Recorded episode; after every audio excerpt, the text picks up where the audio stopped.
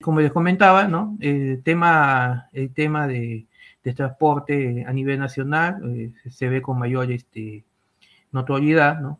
Eh, la problemática, especialmente en lo que es la ciudad de Lima, ¿no?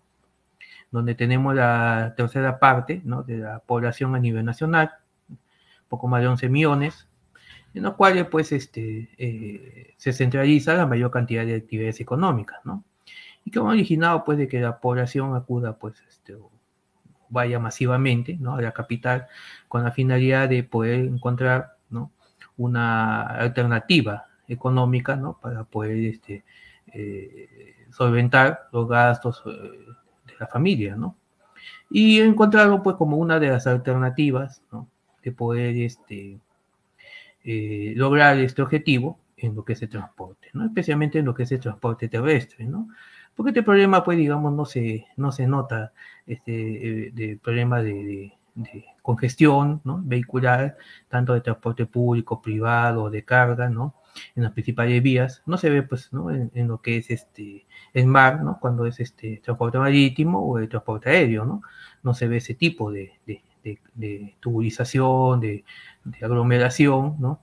Porque este, eh, eh, la cantidad de vehículos, ¿no? De lo que es transporte terrestre, ya han sobrepasado, ¿no? Eh, lo que es la demanda, ¿no? Ya la, oferta que, que, hay, pues, este, es, demasiada, ¿no? Y hay de, una cantidad aproximada de, de, de nueve vehículos, digamos, por, por, cada persona, ¿no? Porque, este, como ustedes entenderán, en el transcurso de de dos años han dado una serie de dispositivos que han permitido, pues, de una otra forma, adquirir vehículos eh, de segundo uso, ¿no? Eso se dio eh, como una alternativa, ¿no? Para poder este, eh, tener menor cantidad de trabajadores en el sector público, ¿no? Y lo que buscaban, pues digamos, en ese tiempo, en los años 90, era de que disminuya el aparato estatal, ¿no? Con incentivos a los trabajadores y que permitió pues de que este, economistas, ingenieros, que este, habían trabajado buen tiempo, ¿no? Y que vieron como una alternativa de poder retirarse, ¿no? Y poder cobrar pues los incentivos que le daban con la finalidad de poder tener un propio negocio, ¿no? Y ese negocio, bueno, se traduce en lo que es el transporte, ¿no? Especialmente en el transporte terrestre. Entonces, más o menos por ahí este, vamos a ir enfocando ¿no? el tema, porque para que haya pues una regularización y fiscalización, pues este, lógicamente este, tiene que haber pues algún problema, ¿no? Eh, cuando nace de transporte, nace con normas ¿no? específicas, ¿no? que en el transcurso de tiempo se han tenido que ir modificando, ¿no? dependiendo de cómo iban desarrollándose ¿no? este, eh, año tras año ¿no? esta actividad económica.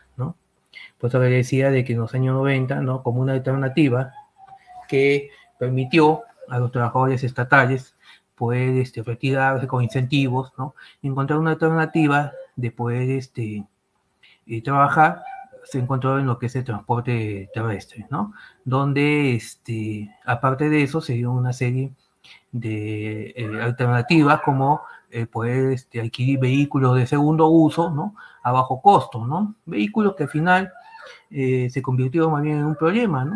Porque esos vehículos ingresaban, ¿no? Sin ningún tipo de, fiscalización o de control, de tal manera de que la mayor parte, pues, este, los vehículos venían a veces siniestrados o con ciertas deficiencias, ¿no?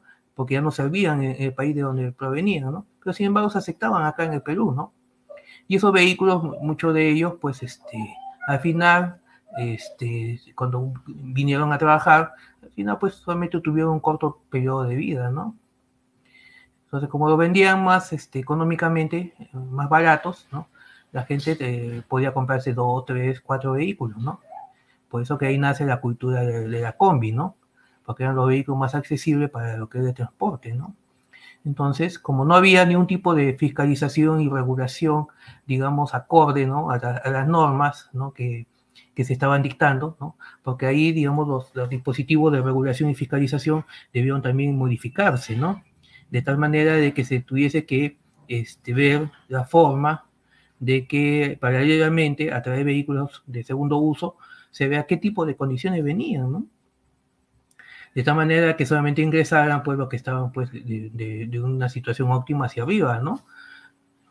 Y de esa manera, digamos, este, no hubiera habido un ingreso indiscriminado de cualquier tipo de, de vehículo, ¿no? Entonces, eso es lo que fue sucediendo, ¿no? En el transcurso de, de, transporte, ¿no? Vamos a ver aquí también, ¿no? Cómo nace, digamos, el transporte de la época inca, de la colonial, ¿no? Y bueno, pues hasta, hasta la época contemporánea, donde al final, digamos, hemos tenido estos problemas en, en, el año 90, ¿no? Quienes, digamos, este, eh, llamémoslo así, somos de la cultura ochentera, ¿no? O sea, más o menos los que hemos nacido en los años 60, ¿no? Eh, hemos gozado, ¿no? De que este, cuando nosotros teníamos que, por ejemplo, tomar un vehículo de transporte para irnos a nuestros centros de estudios, a nuestro centro de trabajo, ¿no? Teníamos que salir a una hora específica, ¿no? Porque si te demoraba cinco minutos, ya no encontrabas movilidad, ¿no? O sea, como ya, digamos, este, eh, eran las horas puntas, llamémoslo así, ¿no? Este, toda la gente salía, pues, digamos, a las 7 de la mañana. Y si tú querías encontrar una movilidad para que puedas, este, este, viajar, digamos, este, eh, y poder, eh, digamos, este, entrar dentro de la capacidad de ese vehículo, tenías que, eh, salir 5, 10, 15 minutos antes, ¿no? Mira la diferencia tan corta, ¿no? Tan corta en tiempo. 10, 15 minutos y después ya no podías tomar este vehículo porque ya, pues, lógicamente salían masivamente, ¿no? Este, las personas a sus centros laborales, a sus centros de estudios, ¿no? Y por eso, pues, viendo esa, deficiencia, ¿no? Y aparte de eso, pues, ¿no? En, transporte, pues, eh, había eh, lo que término de monopolio, ¿no? Entonces las empresas de transportes, ¿no? En lugar de abrir sus puertas con la finalidad de poder este, eh, ir haciendo crecer la flota vehicular, ¿no? Acorde al crecimiento de la población. Al contrario, ¿no? Cerraban sus puertas, ¿no? Entonces lo que hacía de que al final eh, la población creciese, pero no creciese el parque automotor, ¿no? Acorde a esa, a esa demanda, ¿no? Poblacional. Y por eso veíamos, pues, en, muchos casos a los vehículos, ¿no? Que la gente, eh, la, población, los pasajeros, los clientes, y así, este, iban colgados en las puertas, ¿no? Entonces, en vista de esa problemática, ¿no? Entonces ahí se dictaron esas normas, ¿no? Como digo, trataron de solucionar un problema de, transporte, pero no, no, tuvo, como se dice, ese caño se dejó mucho tiempo abierto, ¿no? Originó, pues, en lugar de convertirse en una solución, se convirtió ya en un problema, ¿no? Pero vamos avanzando ya con el, con el tema, entonces ahí vamos, vamos viendo las definiciones, ¿no? Que es el transporte terrestre. Entonces ahí tenemos es el tipo de transporte que se realiza mediante el conjunto de medios de transporte que se trasladan por la superficie sólida del planeta, ¿no? Estamos hablando del suelo, ¿cierto? Es decir, que se trasladan por tierra y no por mar o aire, ¿no? Eso que te decía, en este curso vamos a hablar solamente de transporte terrestre. En otras palabras, el transporte terrestre es el tipo de transporte más común que existe, ¿no? Y bueno, es lo que más vemos. Pues, ustedes salen en la puerta de su casa y lo primero que ven son vehículos de transporte, ¿no? O sea, terrestre. Entonces tenemos pues este, los camiones, los omnibuses, los autos, los trenes, las bicicletas, que son pues este, ¿no? Vehículos de transporte terrestre. Un momentito, por favor.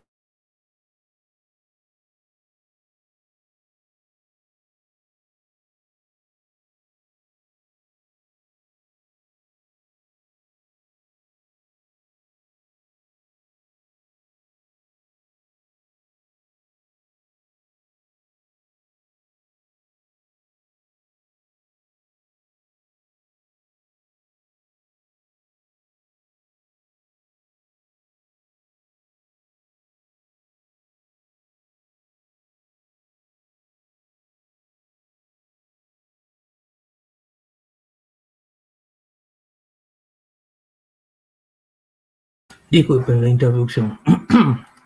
Entonces hablamos de que era cualquier tipo de transporte que se transitaba, ¿no? O se trasladaba por tierra, ¿no?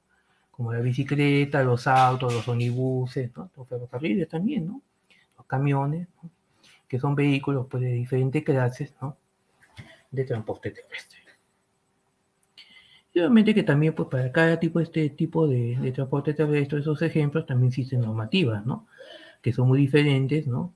Eh, eh, en cuanto a lo que es el tema de regulación y fiscalización. Ahora, dentro de lo que son los elementos de transporte terrestre, pues, ¿qué tenemos, no? Tenemos la vía, ¿no? Que es el medio por el cual, digamos, este, la superficie por donde se desplazan, la autoridad, ¿no? Que, que es el que regula, fiscaliza, la señalización, digamos que ya es un elemento que nos permite ordenar el peatón, ¿no? La persona que va a pie, los propios vehículos, ¿no? Que pueden ser como eh, tipo de transporte que hemos visto anteriormente, y el medio ambiente, ¿no? Donde lo desarrollamos, ¿no? Entonces, es un tema muy importante, ¿no? Que está relacionado a este tema de lo que es el transporte terrestre, es el medio ambiente, ¿no? Hemos visto de que últimamente eh, a partir, como decía, de los años 90, el crecimiento, ¿no? También de la, que la contaminación ambiental, Porque estos vehículos, como vuelvo a reiterarles, ingresaban sin ningún tipo de control, ¿no? Muchos de ellos ya venían habiendo cumplido su ciclo de vida, ¿no? Sin embargo, ¿no? Se, hacía ningún tipo de control y estos vehículos, digamos, al ingresar, pues, eh, eh, eh, ponerlos en circulación, los ponían tal como, como habían llegado, ¿no? Muchos de ellos ya, digamos, con problemas de eficiencias, digamos, este, especialmente mecánicas de motor, ¿no? Que originaban, digamos, que era inadecuada combustión de combustible, ¿no? Este, originara la contaminación del ambiente, ¿no? Entonces, por eso que también, digamos, como una de las, de las problemáticas, digamos, este, o un daño colateral, ¿no? Que se dio con estas normas de transporte terrestre, fue lo que es la contaminación del medio ambiente. Entonces, ¿qué ventaja tenemos del transporte terrestre? En la inversión, por ejemplo, para crear carreteras, ¿no? Es menor que la necesaria para el desarrollo de aeropuertos, ¿no? O puertos marítimos. Asimismo, el mantenimiento es menor, ¿no? Esa es una de las ventajas, ¿no? O sea, el medio en el cual, digamos, este, se desplazan estos vehículos, ¿no? Mucho más fácil, ¿no? Construir caminos, carreteras, ¿no?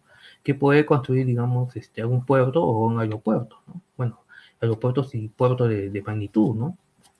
Entonces, este, por eso es de que preferible, digamos, por eso se habla de que una de las ventajas del transporte terrestre es la inversión, ¿no? O la entrega puerta a puerta, ¿no? Por lo general, este sistema permite la entrega de mercancía puerta a puerta, a diferencia de otros medios, ¿no? cuando, por ejemplo, ustedes envían una mercancía este, al, digamos, al, aeropuerto, ¿no? Entonces, este, el avión lo deja ahí nomás, pues, ¿no? Pero sin embargo, ¿no? O sea, si haces una, un, un, traslado en camión, ¿no? De, digamos, una mudanza, ¿no? Del punto de inicio lo van a llevar hasta el punto final, ¿no? que no sucedería si embarcas tus cosas, ¿no? Eh, en una mudanza en un avión, ¿no? ¿no? Entonces, este, eso, digamos, denominamos lo que es el puerta a puerta. O la integración, este sistema permite el crecimiento del comercio y la integración local entre diferentes comunidades, ¿no? Lo que no sucede, pues, ¿no? Por ejemplo, este, nunca hemos escuchado de que haya un, un este, eh, aeropuerto, ¿no? En algún sitio, digamos, inaccesible, ¿no? Ocurre todo lo contrario con lo que es el transporte terrestre, ¿no? Que llega, digamos, a rincones que no son imaginables, ¿no? ¿no? Hemos visto a veces este, eh, fotos en las cuales este, los vehículos están recorriendo por alcantarillado, ¿no? Eh, abismos, ¿no? que este, eh, casi ya las, llantas eh, yéndose para abajo, ¿no? Pero esos son los caminos que hay, ¿no? Y que permite que ese transporte terrestre pueda trasladar, ¿no? A las personas que van hacia esos puntos, digamos, que no llegaría, pues, como digo, el avión o un helicóptero, ¿no? O la carga y descarga es considerado un sistema rentable para el acarreo, carga y descarga de mercancía. Es decir, los costos asociados en estas actividades son bajos, ¿no? También es la cuestión económica. Zonas rurales también permite desplazamiento a zonas rurales, aldeas y pueblos pequeños, ¿no? Que es lo que comentaba y está relacionado a lo que es la integración, ¿no? Sin embargo, también tiene desventajas de transporte terrestre. Es menos seguro, sí, pues, ¿no? Este sistema, en comparación con otros, presenta un mayor riesgo de que ocurran accidentes, ¿no? Y es casi todos los días, ¿no? Ustedes ven, prenden el televisor, ¿no? Y encuentran, pues, ¿no? Que este, de 10 noticias, ¿no? Más de 5, ¿no? Son relacionadas a accidentes de tránsito, de tránsito, ¿no? Con este, pérdida de vidas humanas, ¿no? Entonces eso, digamos, este, eso, digamos, sucede, este, como una de las desventajas.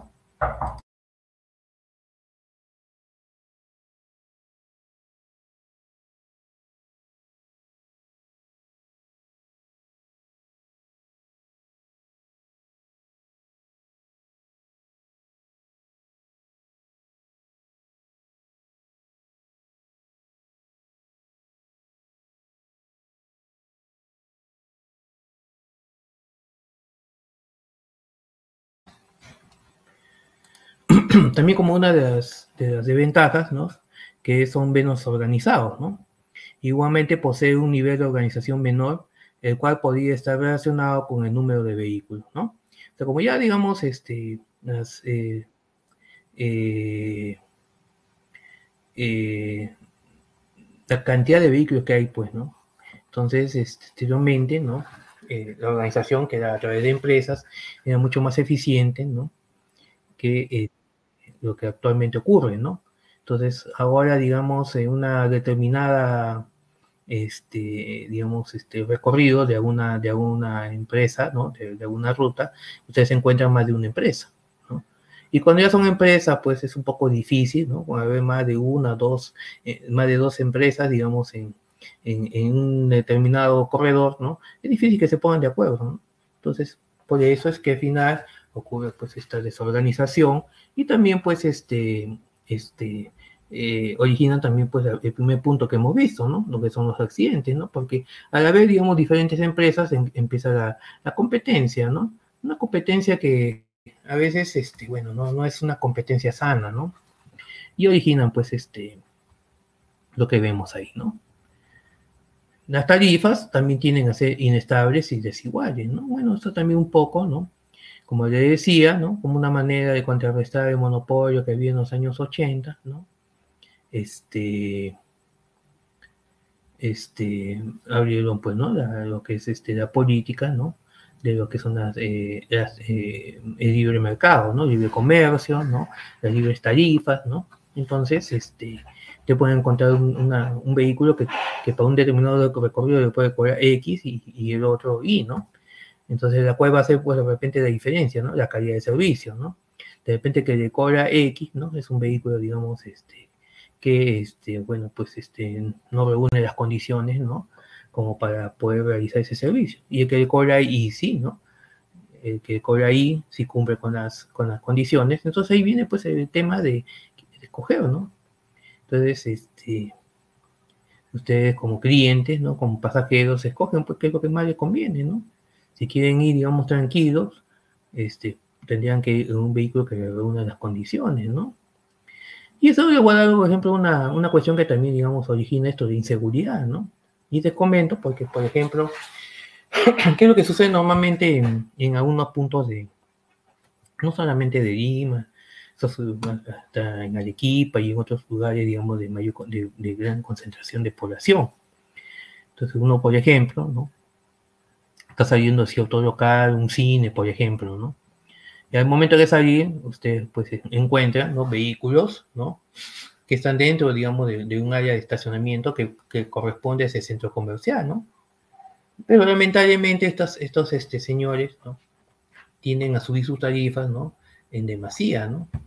Entonces, ¿qué hace lo que hace la mayor eh, la población? ¿Qué es lo que sucede, por ejemplo, en los aeropuertos, ¿no? Van y salen hacia afuera a tomar un vehículo, digamos, este, que está estacionado, ¿no? que no se sabe quién es, ¿no? ¿Por qué? Porque ven de que la tarifa es mucho más barata que el que está dentro, ¿no? Y ahí viene el problema, ¿no? Porque usted no sabe quién es esa persona, ¿no? Aunque también, digamos, es un caso, digamos, ya aislado, ¿no? Que ha habido problemas con los que trabajan dentro, digamos, de ciertas zonas, ¿no? Pero la mayor parte de los que trabajan fuera de estas zonas, ¿no? Este, no sabemos quiénes son o, de repente este, este, nos estamos arriesgando a, tomar un vehículo donde más adelante nos pueden hacer algún problema, ¿no? Pero eso es pues, la desigualdad, ¿no? lo inestable que son las tarifas, ¿no? Original, como digo, por los propios eh, eh, operadores, ¿no? ¿no? Usted va al aeropuerto, un, taxi que le lleva de tal punto, digamos, 70 soles, le puede cobrar, ¿no? Si usted sale afuera, le está cobrando 30. Entonces ahí viene la situación, ¿no? La cuestión de las tarifas. Pero el riesgo de que pueda suceder algo también, ¿no? Entonces ahí viene un tema de inseguridad también. Y mucho más lento, ¿no? Porque para el traslado de mercancías suele ser más lento que los demás sistemas, ¿no? Ahora, en volumen, este sistema es inadecuado para el transporte de grandes volúmenes de mercancías y personas, ¿no? En ocasiones podemos efectuar los trenes de mercancías, que puede ser el caso de que puedan llevar más carga que un avión, ¿no? Pero no está muy lejos, digamos, de lo que son pueblos, aunque, este, como dices, están lejos, ¿no? De lo que son los cargueros y buques, ¿no? Entonces, un camión, pues no, no, no, no cubre esa, esa, esa demanda de volumen, ¿no? Que puede originar, digamos, o que pueda, digamos, este, eh, dar, ¿no? O, llevar lo que son los grandes cargueros y buques. La distancia, si mismo ese sistema es inapropiado para el traslado de grandes distancias, ¿no? Debido a la lentitud ¿no? y el alto costo que significaría en el consumo de combustible, ¿no? En este caso, el sistema terrestre más eficiente sería el ferroviario, ¿no? Vamos a digamos, a, a trasladar, eh, digamos, este, grandes distancias, ¿no? Preferiría tomar, pues, ¿no? que también es un sistema terrestre, ¿no? Sistema de transporte terrestre, lo que son los trenes, ¿no? Hasta para, por ejemplo, turismo, ¿no? Es mucho más barato que, que digamos, este, eh, tomar vehículos, digamos, de, transporte interprovincial, ¿no? Ahora, el impacto que tenemos en el transporte terrestre en el medio ambiente, ¿no? El impacto medioambiental de ese sistema de transporte es variado. En principio afecta a la atmósfera por los gases que produce el consumo de combustibles fósiles como el monóxido de carbono. Y por otra parte, en la construcción de carreteras también se utilizan materiales nocivos, ¿no? como el plomo, la fusión del alquitrán, igualmente la ampliación de carreteras a zonas rurales, afecta negativamente a los ecosistemas con énfasis en la vida silvestre. ¿no? Entonces, como les decía, también tiene un impacto negativo lo que es el transporte terrestre en el medio ambiente, ¿no?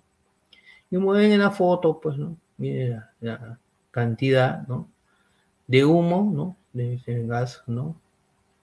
Que se genera, ¿no? Por la combustión de los, de los vehículos, ¿no?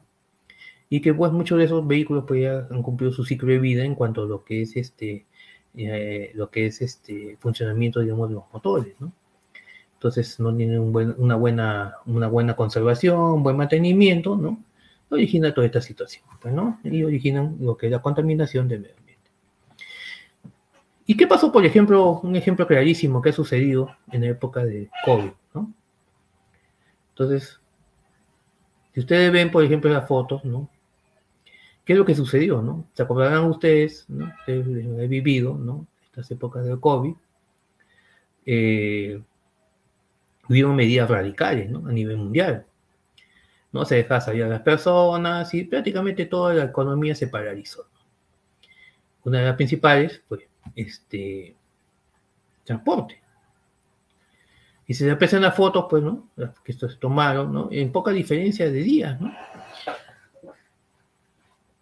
Las que se tomaron, ¿no? Tanto de 10 a 14 de marzo y de 15 a 20 de marzo del mismo año, ¿no? Este,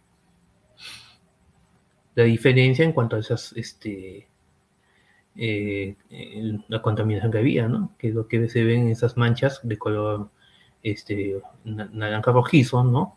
En la primera foto de 10 a 14, ¿no? Varias manchas, ¿no?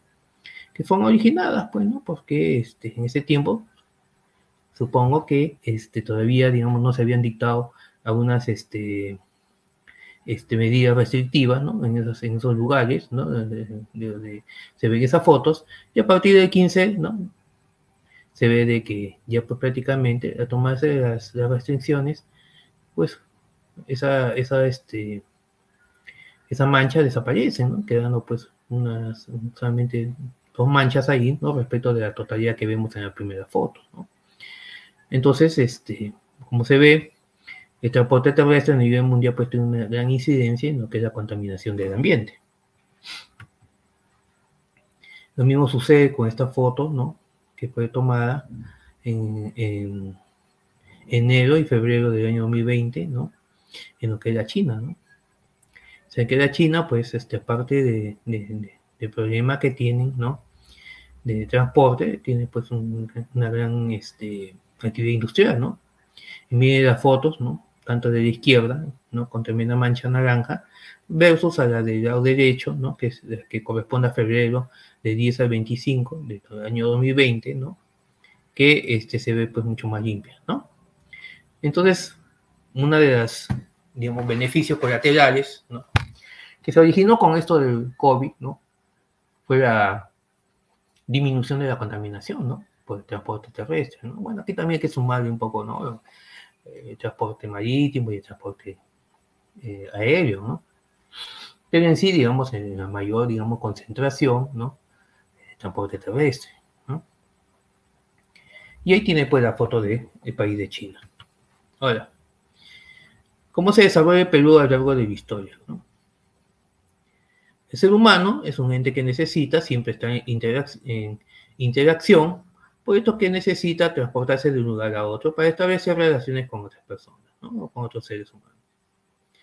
Desde la época incaica hasta la actualidad, los medios de transporte terrestre han ido evolucionando a lo largo de la historia. ¿no? En la actualidad, el transporte terrestre, siendo más específico al público, se ha vuelto un caos. ¿no? Y este es el pan de cada día en la vida de los peruanos. ¿no? Que es lo que le he comentado. Usted prende la televisión, listo. De 10 noticias, más de 5 son de muertes, ¿no? Por accidente de tránsito, ¿no? O este, choques, ¿no? O este, bueno, pues altercados entre, entre la autoridad con el transportista, ¿no? O sea, y la foto, como ven, pues demuestra eso, ¿no? O sea, la, eh, la, capacidad de las vías está siendo sobrepasada, ¿no? Por la cantidad de vehículos, ¿no? Y ahí encontramos, pues, vehículos de transporte particular, público, de carga, ¿no? Que son los que transitan por estas vías de, ¿no? Estas vías. Entonces, este, ese problema, digamos, que tenemos en la actualidad, ¿no? Y que se, se viene, digamos, ahondando mucho más, ¿no? Ahora, en la época incaica, ¿no? Vamos a ir viendo, ¿no? Como, como, como evolucionando. Las rutas que empleaban eran largas, ¿no?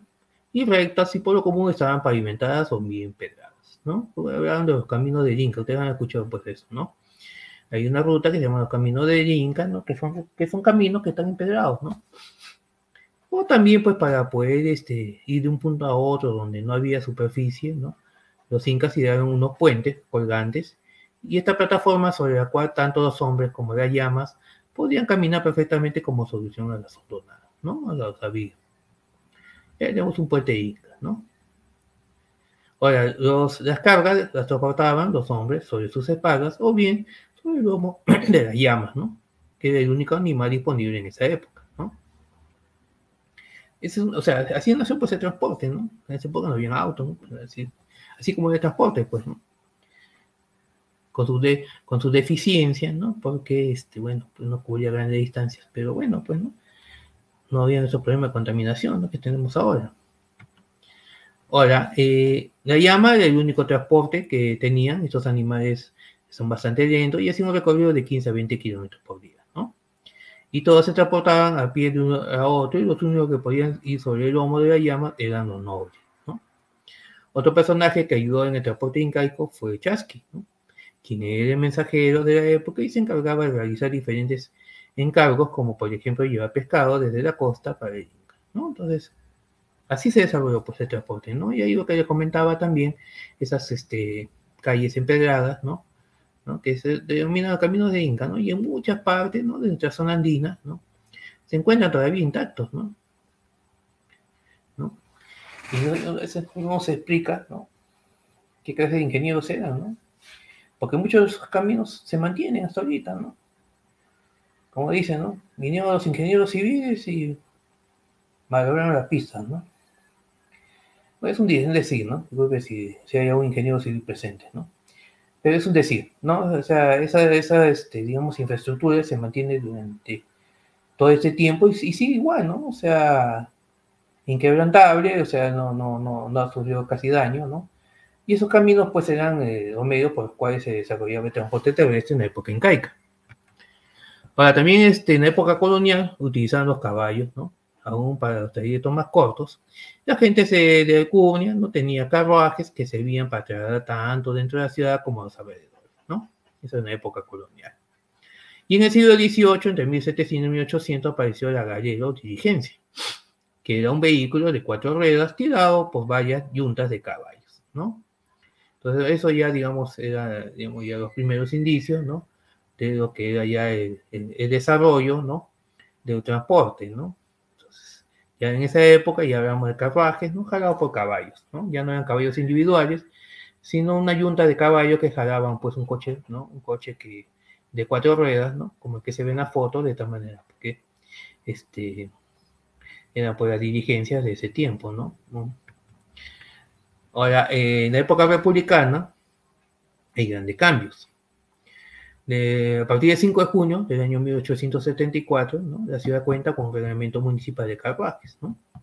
El, primer, reglamento que estamos hablando de regulación y fiscalización, el primer reglamento de carruajes nace el 5 de junio del año 1874, en que entre otras disposiciones establece que los vehículos deben llevar pintados los números señalados por el municipio. Entonces estamos hablando de las placas, pues, ¿no?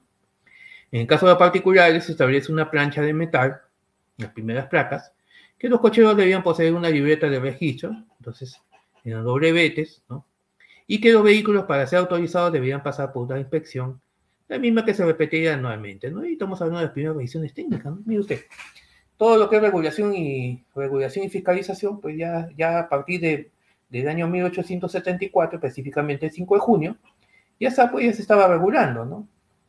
Y se estaba fiscalizando, lógicamente, ¿no?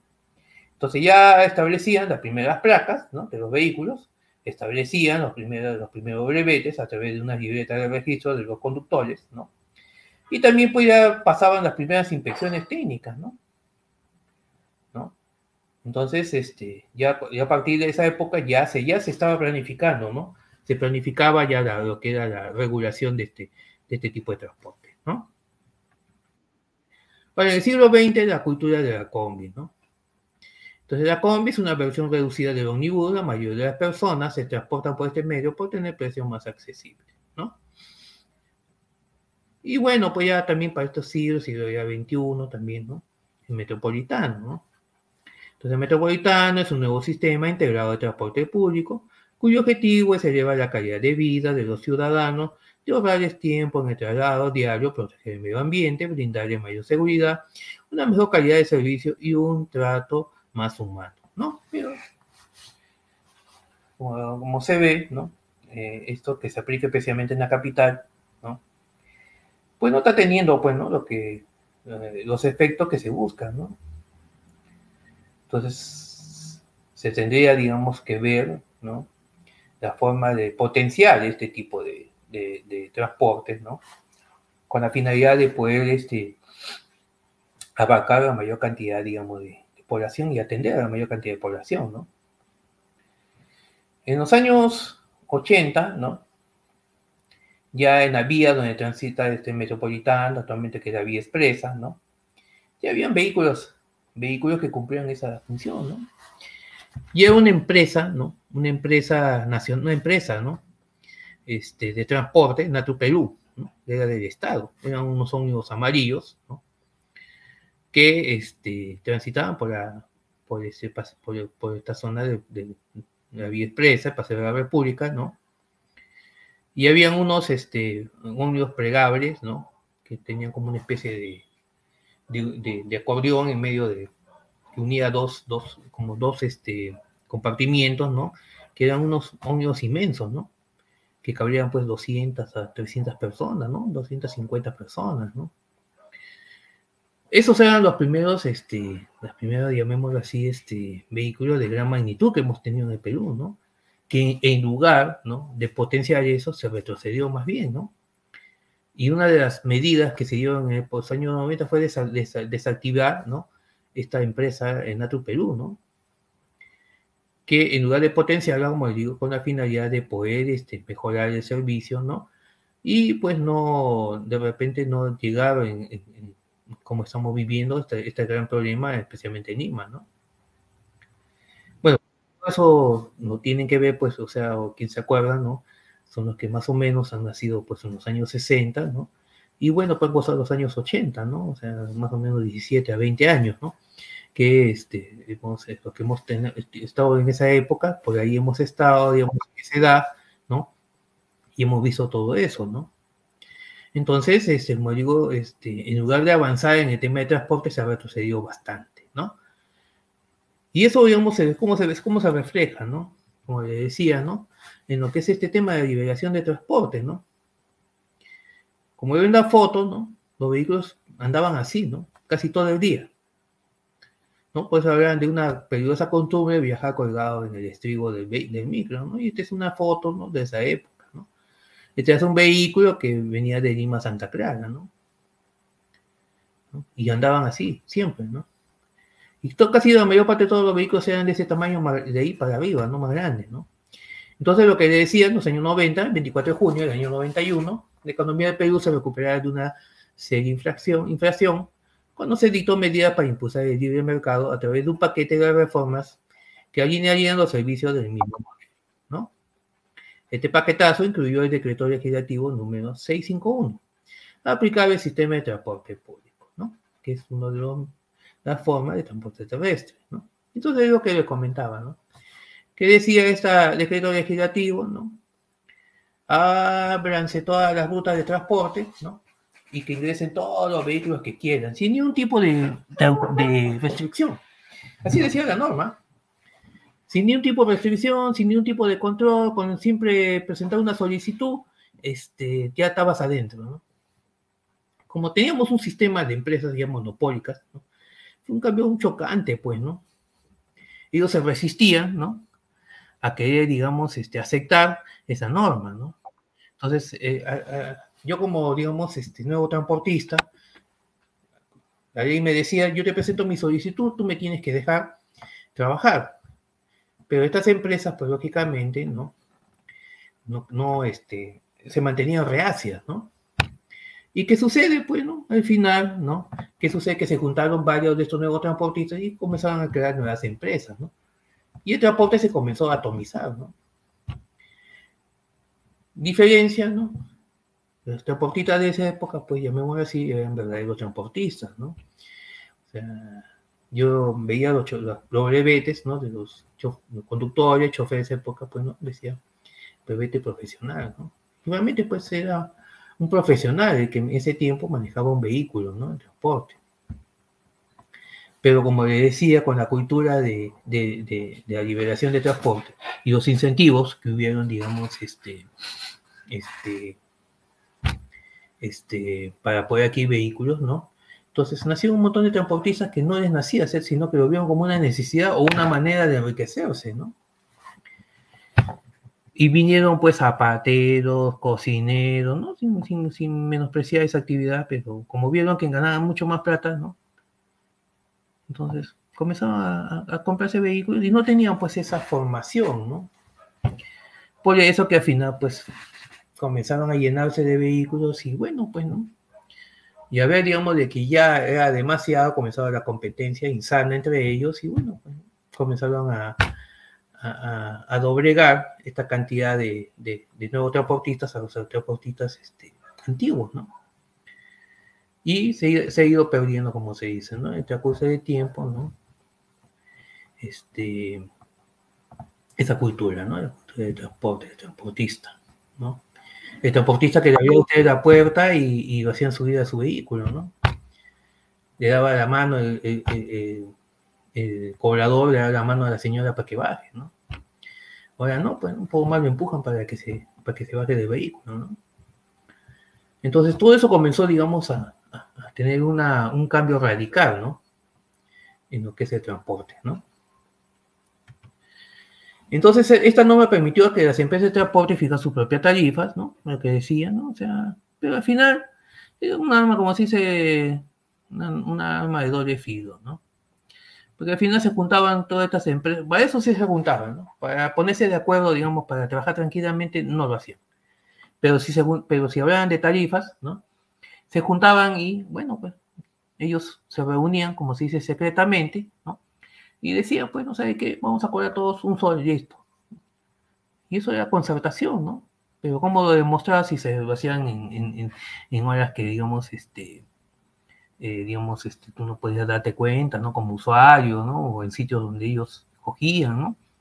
Entonces al final todos cobraban un sol, ¿no? Porque se ponían de acuerdo, ¿no? Este, tranquilamente en otros lugares, ¿no? Entonces al final estábamos en lo mismo, ¿no? Entonces de esta manera el Estado dejó de participar en la formación y administración de precios para el transporte, ¿no? Eh, de, transporte de ciudadanos en las calles, ¿no? Y eso antes era así, pues, ¿no? Los municipios, ¿no? Eran los que regulaban, ¿no? Y los establecía, ¿no? Los montos, ¿no? De escolar, ¿no? De medio pasaje, de adultos, ¿no? Lo establecían, ¿no? Entonces, eh, momento, digamos, ya de, de, romperse eso, ¿no? Ya, pues, ya perdió esa, esa, autoridad, ¿no? Y prácticamente quienes manejaban los precios eran los mismos transportistas. Entonces, según este decreto legislativo, lo que se buscaba era asegurar la satisfacción de crecientes demandas de servicio, además de mejorar condiciones de calidad, oportunidad y seguridad, que para mí fue todo lo contrario. ¿no? Y para todos, creo. ¿no? Digo, o sea, si han vivido esa época, saben muy bien de que no, no se logró el objetivo. Asegurar la satisfacción de la creciente demanda de servicio, bueno, pues no. Eh, antes, para llegar a un punto necesitas una hora, ahora necesitas dos horas para llegar y más. ¿no? Entonces, eh, mejorar las condiciones de calidad. Los vehículos, la mayor parte no cumplen esas este, condiciones de calidad, ¿no? Y seguridad menos, ¿no? ¿Cuántas violaciones, cuántos este, problemas hay, ¿no? Eh, respecto, digamos, a este tipo de transporte, ¿no? Y la congestión vehicular, ¿no? Entonces, los principales motivos de la saturación de la vida son el incremento del parque automotor, ¿no? de la capital y la falta de acciones efectivas de mejora en la infraestructura vial y en el sistema de transporte urbano. En efecto, el tráfico no solo genera pérdidas económicas para el ciudadano y para el país, ya que reduce su nivel de productividad y competitividad, y también afecta a la salud, produce estrés y reduce los tiempos que una persona permanece con su familia. Personas que, viven de, un sitio, digamos, de cono norte y se van hacia el sur, más pagan en el ómnibus o en el vehículo de transporte que con su familia. Porque al llegar de un punto al otro, mínimo necesitan dos horas a dos horas y media, y tal vez tres horas. Y tres horas de regreso son seis horas. Y ocho a diez horas de trabajo son 16 horas. O sea, nos quedan ocho horas. Esas ocho horas tú estás llegando ¿no? a las 10, 11 de la noche a tu casa, ¿no? y te levantas a las 5 de la mañana y no ves a tus hijos, a tus hermanos, a tus padres, por este motivo.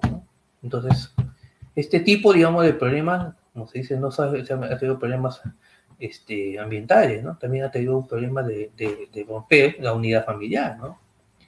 Por la situación, digamos, de, de lo que es, digamos, esta congestión vehicular, ¿no? Que las rutas pueden ser muy, muy, este, digamos, cortas, ¿no? Si no hubiese vehículos, de repente eso va a usted media hora o 45 minutos, ¿no? Pero, este, más parecen ya viajes interprovinciales, ¿no? Entonces, esos problemas, digamos, se trae con el transporte terrestre, ¿no? ¿Por qué? Porque no hubo, pues, una, una ley que nos puedan acompañar también con leyes que regularan y fiscalizaran este tipo de actividad, ¿no? Por eso que se originó todo este problema. Y bueno, lógicamente, pues, ¿no? Ustedes ven ahí, ¿no? La diferencia que hay, ¿no? Un vehículo de, de, de ómnibus, ¿no? Ese que está abajo, ¿no? Tiene como 7 metros, ¿no? Un poco más de 7 metros. Y un auto tiene casi 4 metros 40, más de 4 metros y medio. Sin embargo, el auto va con el conductor lleva 5 personas. El ómnibus lleva 30 personas. O sea, el, tamaño, llamémoslo así, ¿no? Eh, en 7, en, ya póngale 8 metros, versus a 4 metros, O sea, lo que necesitaríamos, digamos, eh, para llevar 30 personas, ¿no? Necesitaríamos 6 vehículos, 6 por, 6 por 4, póngale 24 metros. Acá lo están llevando en, 8 metros. Por eso que a veces ustedes escuchan, ¿no? Los, malos este, técnicos que hay, ¿no? En la capital, ¿no? Que hay que desaparecer el transporte público.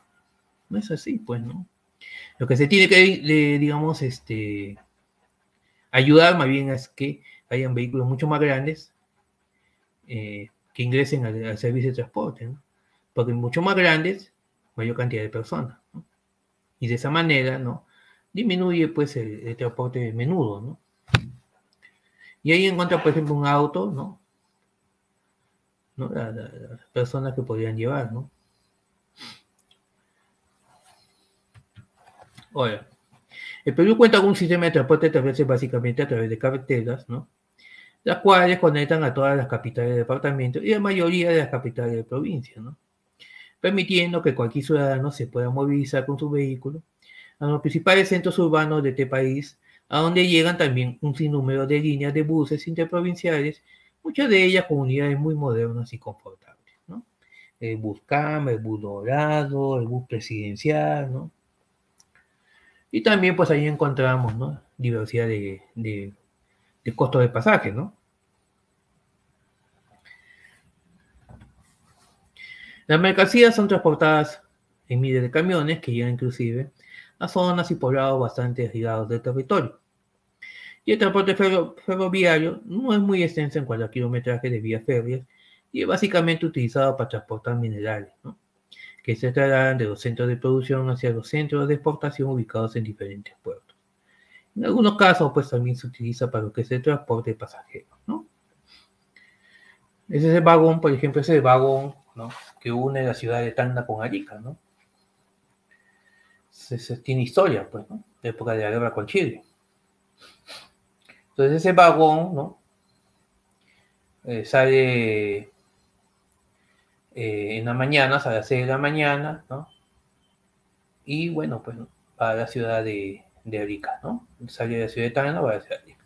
Y regresa como a las 10 de la mañana, ¿no? Y después otra vez yendo creo que a las 4 de la tarde está regresando como a las 8 de la noche, ¿no? Entonces, pues, es una, es un, es una forma de transporte, ¿no? Pero no es lo ese vagón pues no es lo suficiente, ¿no? Porque que dejan, por ejemplo, existen pues, en lo que es el transporte, en este caso internacional, que une Tacna con Arica, la mayor parte son autos colectivos. Vehículos de cinco pasajeros. Entonces, ¿cuántos autos harían pues un vagón de esto? Y, y, digamos, en, una, en un sitio, digamos, de congestiones, lógicamente, ¿no? Eh, la cantidad de vehículos que puedan llevar, que puedan, digamos, eh, similar, eh, asemejarse a la cantidad de pasajeros que lleva el vagón, pues sería mucho más larga, pues, ¿no? Que es lo que veíamos en la comparación que hacía entre el auto y el, y ¿no? La BBA se organiza en tres grandes grupos, las carreteras longitudinales, las carreteras de penetración y las carreteras de enlace. ¿no?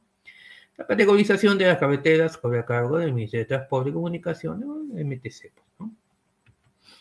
La revía, la mayoría de las rutas están a cargo de Provías, organismo ¿no? descentralizado del Ministerio de, de Transportes, ¿no?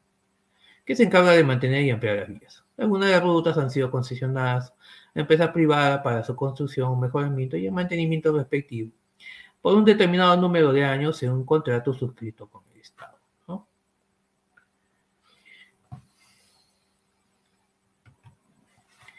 Y cuando hablamos de la regulación, ¿no? Este concepto ¿no? es amplio, ¿no? según la cual se incluye en, en él no solamente las intervenciones del gobierno sobre el comportamiento de las grandes, de los agentes de la sociedad, ¿no? comportamientos de los agentes de la sociedad, sino también de otros cuerpos colegiados ¿no? de la sociedad civil, como gremios empresariales, autoridades tradicionales, entre otros. ¿no? Acá pues entran, y eso pues lo que a cada rato que sucede, ¿no? Cuando quieren sacar algo para poder este, llegar pues a una, a una regulación contra, pues, conforme las famosas comisiones técnicas mixtas, ¿no? Donde ingresan diferentes eh, autoridades y ciudadanos que participan y al final nunca se ponen de acuerdo, ¿no? Y seguimos en lo mismo. Cuando se dio la ley, ¿no? De la liberación del transporte, ¿no?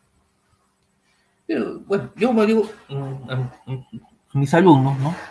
Mayor parte, digamos, enseño en la particular de Tacna y en la nacional de Tacna. Ahora la, Internet es mucho más amplio, ¿no? Todo lo que te estoy hablando ahorita, pues, ¿no? puedes encontrar en el Internet. Pones regulación, te va a salir como 200.000 este, conceptos. Lo que te comento es de, experiencia, ¿no? Creo que la experiencia que uno ha vivido, ¿no? Es lo que al final, digamos, me hace decirles que eh, las cosas que en este momento estoy comentando, ¿no? Y te comento esto, por ejemplo, cuando nació el 651, ¿no? también, ¿no? Nació lo que fue, este, como una alternativa, por eso eh, salió en el 91 esta ley, y en el año 92, ¿no? Salió una norma que quiso, que quiso, este, poner un poco pues de, ¿no? de, digamos, de freno a esta norma. ¿no? Y nace eh, la famosa ley, ¿no? que era la creación de los planes reguladores de rutas de transporte, ¿no? En el año 92. Yo participé en el año 92, ¿no? En la elaboración del primer plan regulador de transporte, ¿no? Que tuvo Lima Metropolitana.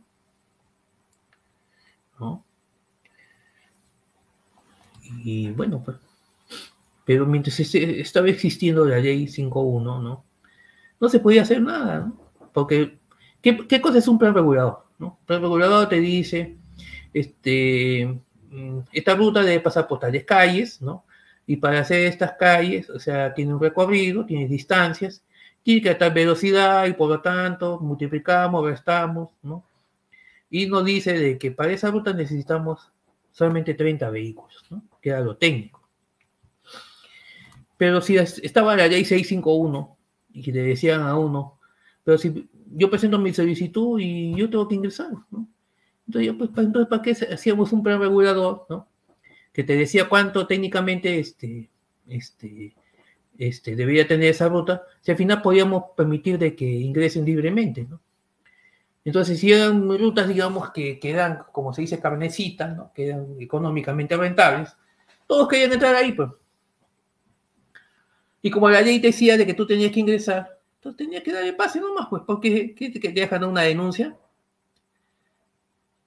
Entonces ya había un enfrentamiento ¿no? entre la autoridad, la ley que daba la ley marco, o sea, a nivel nacional, con la autoridad local, ¿no? Y con la población. Y ahí nacieron pues las comisiones técnicas mixtas, ¿no? A eso iba yo, ¿no? Ahí en esa ley hablaba de las comisiones técnicas mixtas, ¿no? Que estaba conformada por, ¿no? por los transportistas, la autoridad y la policía. Entonces, nunca se iban a poner de acuerdo los transportistas, ¿no?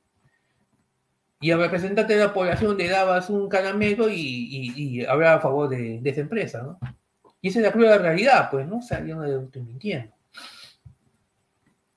Entonces, por eso digo, ¿no? O sea,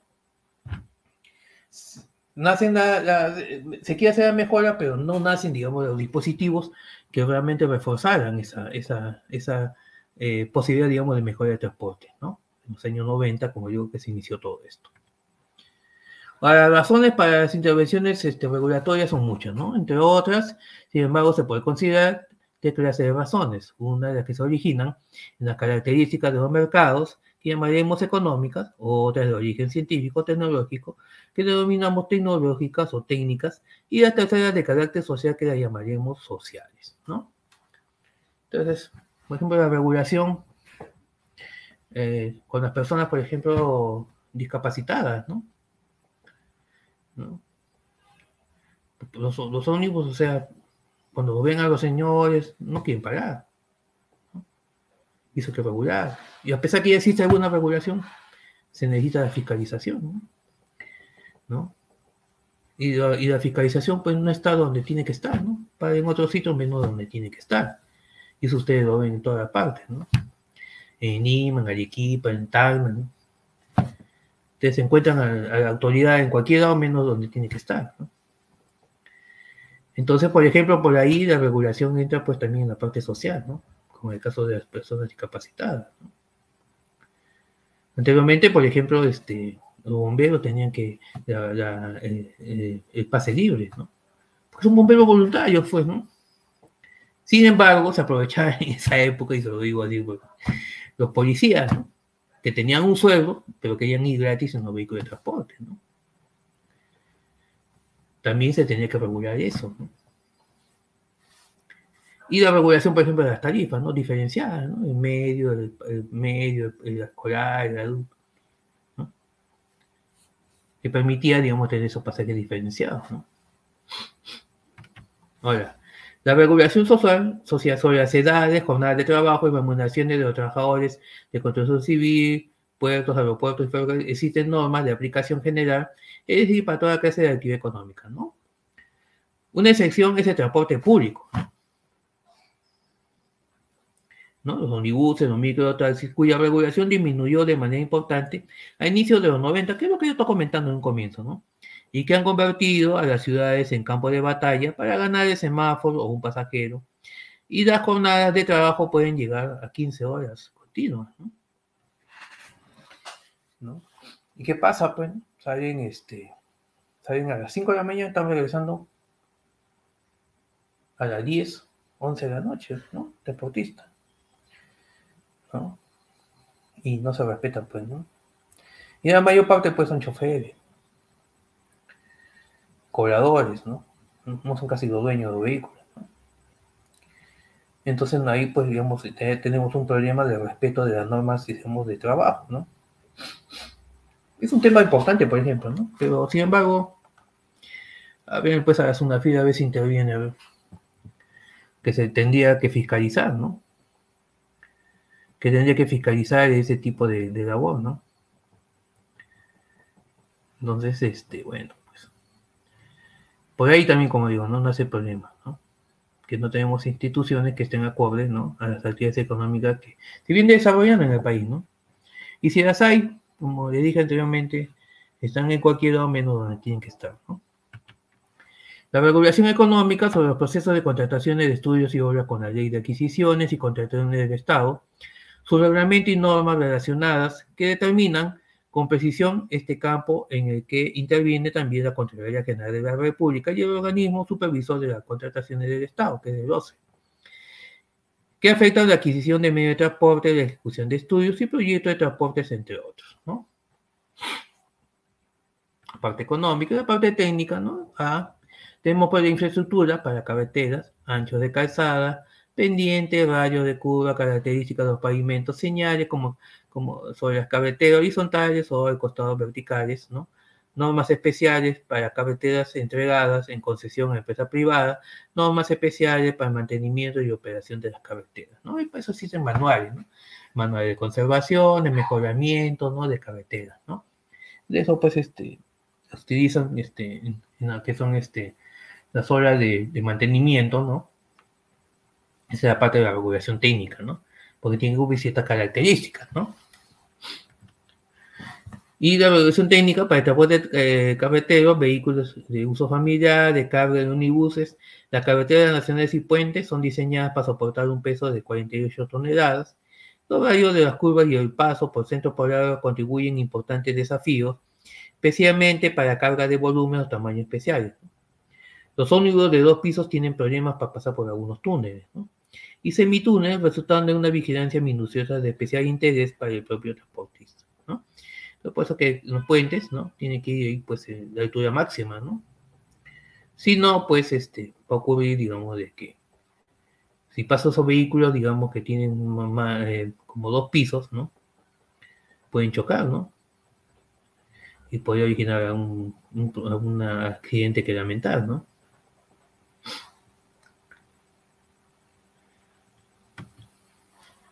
Para servicios públicos sobre carreteras y vehículos certificados, conductores certificados cantidad de pasajeros, velocidades normadas, además de regulaciones especiales para algunos tipos de cargas, como cargas anchas, peligrosas. Existe, por ejemplo, una norma específica para el transporte de gas y combustible y el transporte de explosivos que requiere de un tratamiento especial, ¿no?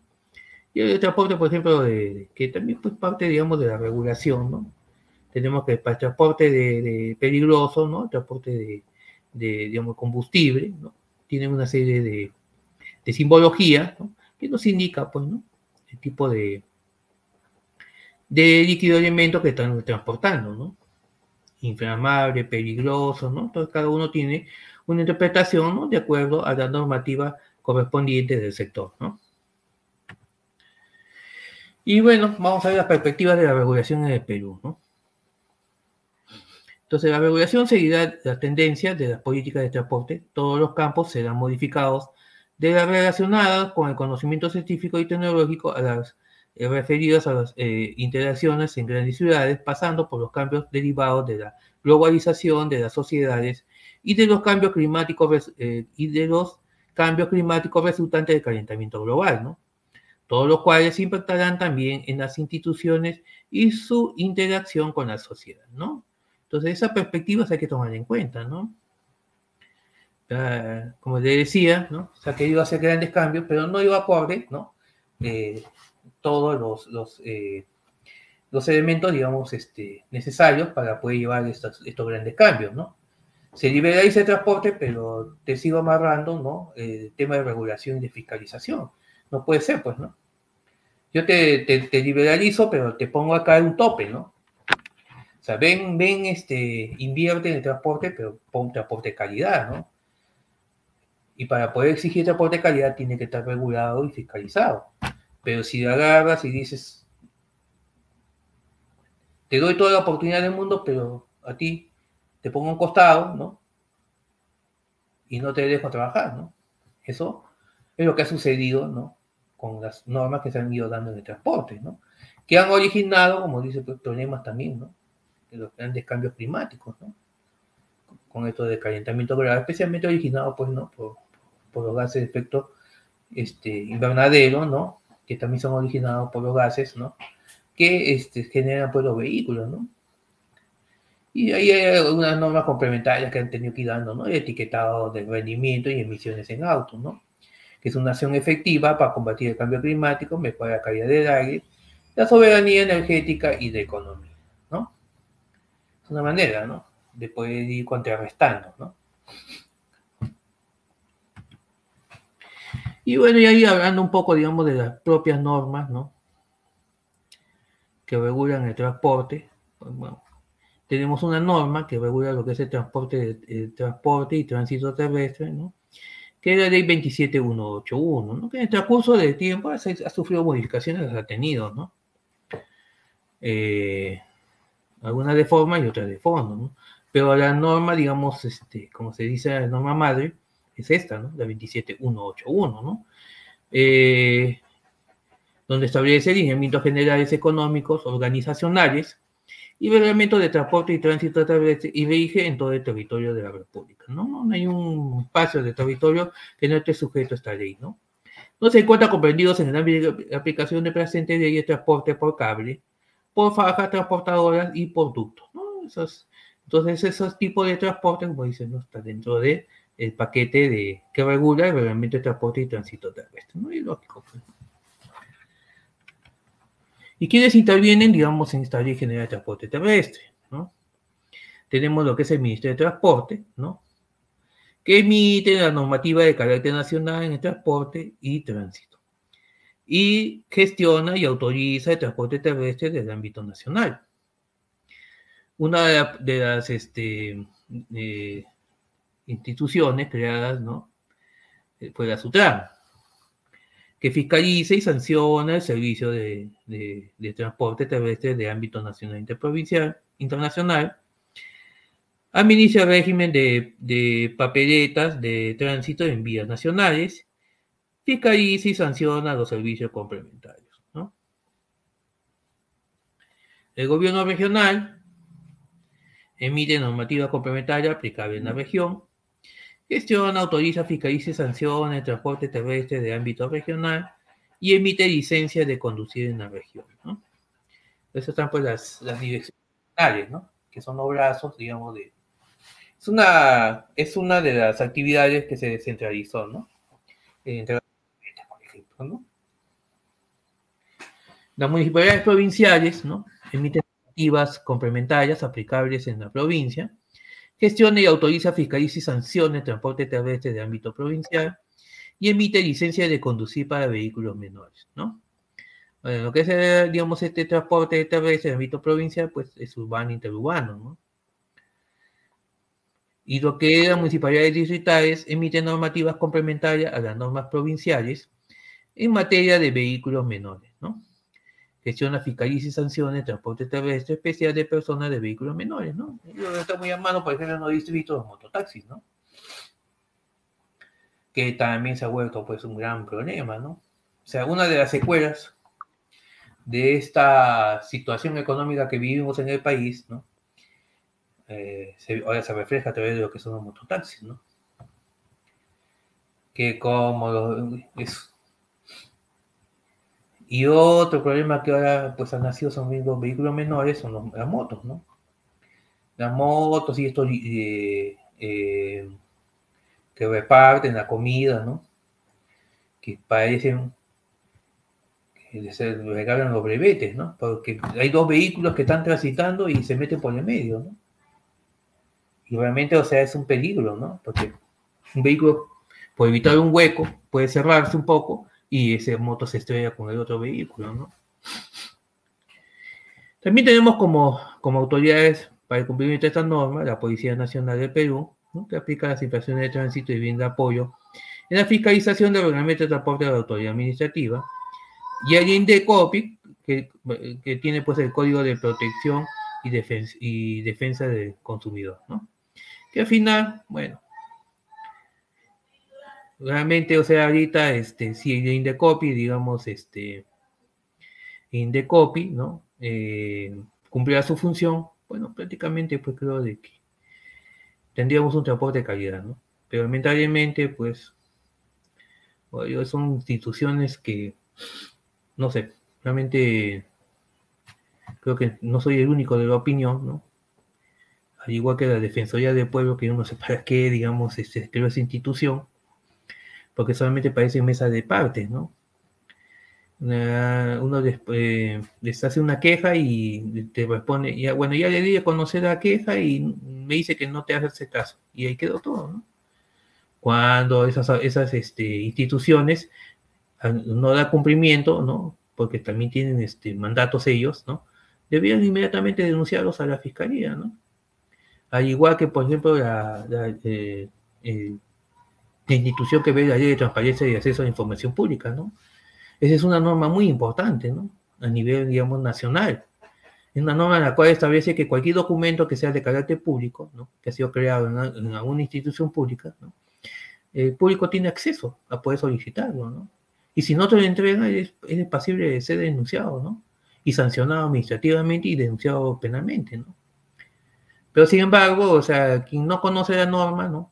Este, deja pues, no, ya, no, me, no me atendieron, ya pues. Ya, ¿qué voy a hacer? Pero no es así, pues, ¿no? Esas son instituciones que debían, como se dice, este, este, de oficio, hacer eso, ¿no? Pero lamentablemente no lo cumplen. Pues. Entonces hay un montón de instituciones, como yo digo, que solamente hacen crecer el aparato, digamos, público, ¿no? Pero no dan soluciones, ¿no? Ahora tenemos responsabilidad administrativa por infracciones, ¿no? Algunas la vamos a leer aquí, ¿no? Porque al final, como yo, es, para desarrollar este capítulo de esta ley, ¿no? Tendríamos que, pues, este, desarrollar todos los artículos, ¿no? Pero, sin embargo, vamos a ir viendo que para poder, este, esta, esta norma establece responsabilidades administrativas por estas infracciones, ¿no? Entonces, el conductor de un vehículo es responsable administrativamente de las infracciones de tránsito y de transporte vinculadas a su propia conducta durante la circulación. O el propietario del vehículo es solidariamente responsable ante la autoridad administrativa de las situaciones vinculadas a las condiciones técnicas del vehículo, a las condiciones de operación de servicio de transporte, a la protección del ambiente y a la seguridad, ¿no? Acá es importante, ¿no? Porque al final no es cuestión de que ¿sabes qué? Toma mi vehículo y este, este, ponte a trabajar, ¿no? Si ese vehículo, digamos, está en malas condiciones. El propietario tiene la responsabilidad. De parar ese vehículo. Y, eh, darle el mantenimiento correspondiente, ¿no? Pero no sucede eso, pues, ¿no? Entonces van soltando vehículos, a veces hasta sin frenos, ¿no? Por seguir ganando plata, ¿no? Entonces también, pues, el, operador, que es el, conductor del vehículo, pues no, no, quiere perder, ¿no? Y entonces, pues, no, no, o, comunica, pero ya, ya, comunicó y si no le hacen caso ya no es problema de él. O se hace de la vista, como se dice, de la vista gorda, ¿no? Y no comunica, ¿no? Entonces ahí el propietario es el que tiene que todas las mañanas revisar, ¿no? preguntar, saber cómo está, ¿no? Darse una vueltita, ¿no? Subirse al vehículo así en forma inopinada y verificar, ¿no? En qué condiciones está, ¿no? Para que haga todo el Entonces, final, si es que ocurre un accidente, ¿no? Por, fallas, digamos, de, de, vehículo, por falta de mantenimiento, pues el propietario es el responsable, ¿no? Eso es lo que nos dicen estos artículos. Ahora, para la responsabilidad administrativa, cuando no se llega a identificar el conductor del vehículo infractor, se presume la responsabilidad del propietario del mismo, salvo que acredite de manera indudable, ¿no? indubitablemente, que lo había enajenado o no estaba bajo su tenencia o posesión, denunciando en el supuesto al comprador, tenedor o poseedor responsable. ¿no? cuando uno tiene un vehículo, inmediatamente llega a comunicar que no es suyo. Pues, ¿no? Entonces, tú tienes un vehículo, inmediatamente tienes que pedir por la transferencia de, o, comunicar de que el vehículo ya no es tuyo, ¿no? Porque si no va a ser eh, registrado a nombre, siendo registrado a nombre tuyo, ¿no? Entonces, ¿qué te puede originar, no? Problemas posteriores, ¿no? Y si no comunicaste a tiempo, te ganas un tremendo problema, ¿no? Pese que no, tú no lo has originado, pero ya, pues, por no comunicar, ¿no? Y los peatones son responsables por las infracciones administrativas que certifiquen el reglamento nacional respectivo. ¿no? También después, ¿no? Sanciona el peatón, ¿no? Esto que les gusta cruzar por medio de la pista, ¿no? O que no, que no les gusta utilizar los puentes peatonales, ¿no? ¿No? Pero lamentablemente, como se ve, pues, ¿no? O sea, no hay, no hay la, eh, suficiente, digamos, este, eh, autoridad, ¿no? Con la finalidad, digamos, de poder fiscalizar todos esos aspectos, ¿no? ¿Cuántos peatones, eh, ¿no? ¿Cuántos, ¿Cuántas veces nos hubiesen sancionado por estar cruzando fuera de las líneas peatonales o, cruzar este, una pista ¿no? de, alto tránsito teniendo un puente peatonal? ¿no? Ahora, los peatones son responsables por las infracciones administrativas que se tipifiquen en el reglamento nacional respectivo. En el transporte de carga, la responsabilidad del, del dador y del recibidor de la misma serán establecidas por el Reglamento Nacional de Administración de Transporte. Como decía, cada, cada, cada forma, forma de, transporte ¿no? este, tiene su propio reglamento. ¿no? Y ahí ven pues el imprudente que estaba hablando hace un momento. ¿no? Mire, eh, tiene el puente, ¿no? pero sin embargo, ¿no? está cruzando este, ¿no? en, una, en una pista ¿no? De tres carriles, ¿no? Y de alto tránsito, ¿no? Y ahora los eh, prestadores de servicios complementarios son responsables del, incumplimiento de las obligaciones derivadas de la actividad para las cuales son utilizados por la autoridad competente. Y bueno, pues ¿no? esta, responsabilidad administrativa por incumplimiento de obligaciones objetivas es, eh, es objetiva, sino aplicable de conformidad con los señales del reglamento nacional correspondiente. Ahora, el administrador puede exigir o atenuar su responsabilidad si logra acreditar alguna causa establecida en el artículo 255 del texto único de procedimientos eh, de la ley 2744, ¿no? ley de procedimiento administrativo general, aprobado por decreto supremo 06-2017. ¿no? Y quienes conocen, digamos, de cuestiones administrativas, ¿no? Ustedes saben que esto es, como se dice, cómo es que se regulan los procedimientos administrativos, ¿no? Incluyendo, pues, los de las sanciones, ¿no? Es todo un proceso, ¿no? Y quien conoce muy bien esta ley, pues, ¿no? Se puede tirar abajo, como se dice, cualquier sanción, ¿no? Que esté mal puesta, ¿no? ¿no? Entonces, todo esto está reglamentado por esta ley, ¿no? Que como nosotros como ciudadanos debemos conocer. ¿no? Ahora, también hay responsabilidad selectiva cuando estamos hablando de licencias, ¿no? Nos hablan de que el postulante de la licencia conducir es responsable administrativamente de las infracciones vinculadas a su propia conducta durante el procedimiento de otorgamiento de la licencia de conducir. ¿no? O sea, que, que, por ejemplo, presenta papeles falsos, ya, pues es responsable, pues, ¿no? El personal que conforma los recursos humanos de las entidades que prestan servicios complementarios al transporte es responsable administrativamente de las situaciones vinculadas a su propia conducta en el desarrollo de los procedimientos y funciones a su cargo, ¿no?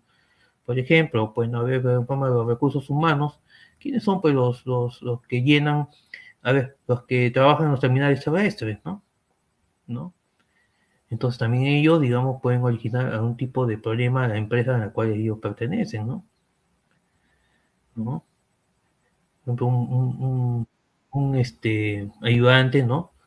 Que están en, en, este, en, los vehículos de transporte que van a, digamos, a salir fuera de, la ciudad, ¿no? Los terminales, ¿no? Si es un malcriado, le falta respeto a alguna persona, pues origina, origina pues, a la empresa. Y es responsable, ¿no? De, de esa, de, eh, este, administrativamente responsable de estas infracciones vinculadas, ¿no?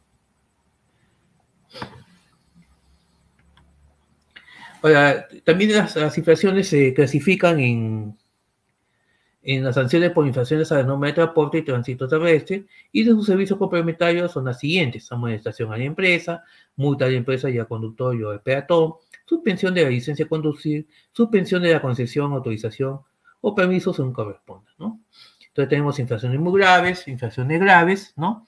Y infracciones leves, que son, este, digamos, las categorías que hay, ¿no? Respecto al tipo de infracciones, ¿no?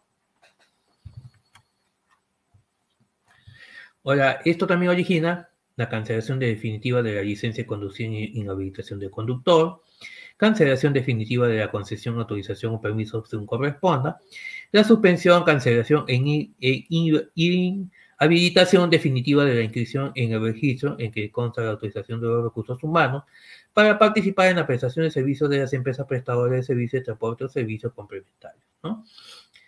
Bueno, si así fuese, digamos, en esta última eh, digamos, este, punto G, ¿no? ¿Cuántos no estarían trabajando? Pues, ¿no? Pero salen de una empresa y se van a la otra.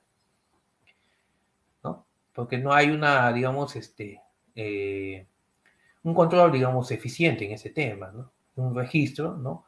En el cual automáticamente se comunica, digamos, al ente responsable y el ente responsable tendría que comunicar a todas las empresas, ¿no? De que tal persona, digamos, quede inhabilitada, no suspendida, ¿no? Para trabajar, ¿no? Por cierto tiempo, de forma definitiva, ¿no? Y de esa manera, digamos, estaríamos un poco eh, eh, disminuyendo ¿no? Los índices, digamos, de inseguridad que hay en el transporte, ¿no? Por, por falta de esta situación, pues tenemos, pues aparte de control, tenemos pues violadores, eh, personas que no, que no cumplen las condiciones, digamos, morales para poder trabajar, ¿no? Y lo hacen, ¿no? Y más adelante, pues hay problemas, ¿no? Con los, con los clientes o usuarios de transporte, ¿no? Ahora, la inauguración para brindar el servicio de transporte realizar las actividades vinculadas al transporte y tránsito terrestre o servicios complementarios, inhabilitación para brindar el servicio de transporte realizar las actividades vinculadas al transporte y tránsito terrestre, cancelación definitiva del título ¿no? habilitante a la empresa prestadora de servicios de transporte o servicios complementarios. ¿no? Todas, estas, todas estas medidas pues se dan cuando las empresas, ¿no? por ejemplo, cuando se dio la ley 651, ¿no? Y como nacieron un montón de, empresas y cantidad de vehículos, era un poco incontrolable ¿no? para la autoridad. Ya no se daba abasto, ¿no? ¿Y qué pasa? Bueno, comenzaron a nacer un montón de empresas que este, comenzaron a, a, falsificar las autorizaciones que otorgaba la municipalidad. ¿no? ¿No? Habían empresas que, por ejemplo, llegaban a una, a una digamos, este, ruta establecida, ¿no? De, de A a la B, por ejemplo, ¿no? Pero querían llegar hasta el punto C y como digamos, este, era un poco también este, culpa también de la misma autoridad porque retardaba demasiado para hacer ese tipo de trámites, ¿no? Entonces, ¿qué siempre? Adulteraba, falsificaban y bueno, originaba posteriormente, ¿no? Si había alguien que se ha enterado alguna denuncia, ¿no? Inmediatamente pues tenía que cancelarle, ¿no? Eh, ¿no? Eh, cancelarle, ¿no? La, autorización que tenían, digamos, eh, primera, ¿no? De, digamos, del punto A a B, y la denuncia penal por haber falsificado, pues, ¿no? La, adulteración de la ruta hasta, de, hasta el punto C. Entonces, eso es lo que se, quiere, se, digamos, se, eh, indica esta, esta, esta, esta infracción. ¿no? Ahora, también tenemos el, reglamento de, Nacional de Vehículos, Decreto Supremo 058, 2003, ¿no? modificado por el Decreto Supremo 07 2019 MTC. ¿no? Como ven, o sea, estamos dando a grandes rasgos ¿no? algunas normas, ¿no? pero como, como, como entenderán, para poder desarrollar cada punto, necesitaríamos más de dos este, sesiones, ¿no? Porque tendríamos que desarrollar punto por punto, ¿no? Acá solamente se está viendo, digamos, lo que de repente a ustedes les interese, ¿no? Ahora, que en, lo que es el reglamento, ¿no? Nacional de Vehículos, ¿no? El objeto del presente reglamento es establecer los requisitos y características técnicas que deben cumplir los vehículos para que ingresen y se registren, transiten, operen y se retiren del Sistema Nacional de Transporte Terrestre. Ahora, requisitos y características técnicas están orientadas a la protección y la seguridad de personas, los usuarios de transporte y de transporte terrestre, así como la protección del medio ambiente y el resguardo de la infraestructura vial. Todas las normas prácticamente casi por ahí van, ¿no? Por ahí van. En cuanto a quién deben proteger, ¿no? Eh, ámbito de aplicación y alcance, presenta el reglamento, rige en todo el territorio de la República. Sus disposiciones alcanzan a los vehículos que circulan en el ámbito nacional, así como a los vehículos especiales que ingresen, transiten y operen en el Sistema Nacional de Transporte Terrestre. No se encuentran comprendidos en el ámbito de aplicación de lo dispuesto en el presente reglamento los vehículos de tracción de sangre, ¿no? Y ahí hay un ejemplo de vehículo de tracción de sangre, ¿no? Que está por unos caballos. Para la clasificación vehicular, los requisitos técnicos y procedimientos administrativos requeridos para la homologación, inscripción, registrar, revisiones técnicas y las demás exigencias para que los vehículos ingresen, se registren, transiten y operen y salgan del Sistema Nacional de, Transporte Terrestre, deben efectuarse atendiendo a la clasificación vehicular establecida, ¿no? Hay una, hay una clasificación, pues, para los vehículos, ¿no? Tenemos que la categoría L, ¿no? Vehículos automotores con menos de cuatro ruedas, tenemos dentro de una subcategoría que es L1, vehículo de dos ruedas, de hasta 50 centímetros cúbicos y velocidad máxima de 50 kilómetros por hora. L2, vehículos de tres ruedas de hasta 50 centímetros cúbicos y velocidad máxima de 50 kilómetros por hora. L3, vehículos de dos ruedas de más de 50 centímetros cúbicos o velocidad mayor a 50 kilómetros por hora. L4, vehículos de tres ruedas asimétricas al eje longitudinal del vehículo de más de 50 centímetros cúbicos o una velocidad mayor de 50 kilómetros por hora. El E5, vehículos de tres ruedas simétricas al eje longitudinal del vehículo de más de 50 centímetros cúbicos, velocidad mayor de 50 kilómetros por hora y cuyo peso bruto vehicular no exceda de una tonelada. Entonces, estas son la categoría L, ¿no? y que tiene sus subcategorías. Lo que es la categoría M, automotores de cuatro ruedas o más diseñados y construidos para el transporte de pasajeros. Tenemos la M1, vehículo de 8 asientos o menos, sin contar el asiento de conducto. M2, vehículo de más de 8 asientos, sin contar el asiento de conductor y peso bruto vehicular de 5 toneladas o menos. Y el vehículo de más de 8 asientos, sin contar el asiento de conductor y peso bruto vehicular de más de 5 toneladas. Estas son la categoría M. La categoría N, vehículos automotores de cuatro ruedas o más diseñados y construidos para el transporte de mercancías. Tenemos el N1, vehículos de peso bruto, vehiculares de 3.5 toneladas o menos. El N2, vehículos de, peso bruto vehicular mayor a 3.5 toneladas hasta 12. Y la N3, vehículos de peso bruto vehicular mayor a 12 toneladas. Categoría O, remolques, incluidos semirremolques remolques de peso bruto vehicular de 0.75 toneladas o menos, remolques de peso bruto mayor a 0.5 toneladas, 75 toneladas hasta 3.5. Remolques ¿no? de peso bruto vehicular mayor de 0.35 toneladas hasta 10 toneladas y remolques de peso bruto eh, vehicular mayor a 10 toneladas. ¿Y qué requisitos técnicos vehiculares pues no se exigen? ¿no?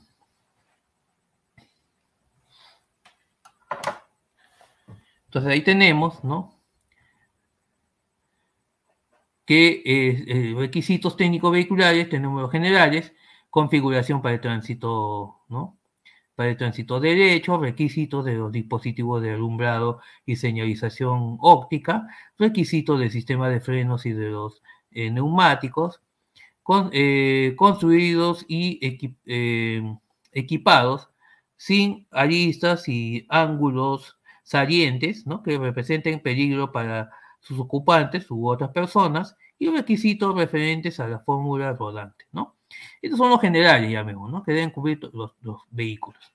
Ahora, requisitos este, adicionales, tanto en la categoría M y N, tenemos que este, cinturones de seguridad de mínimo tres puntos para el piloto y copiloto, eh, cabezales de seguridad en las eh, en los asientos del, piloto y copiloto para visa de vidrio, ¿no?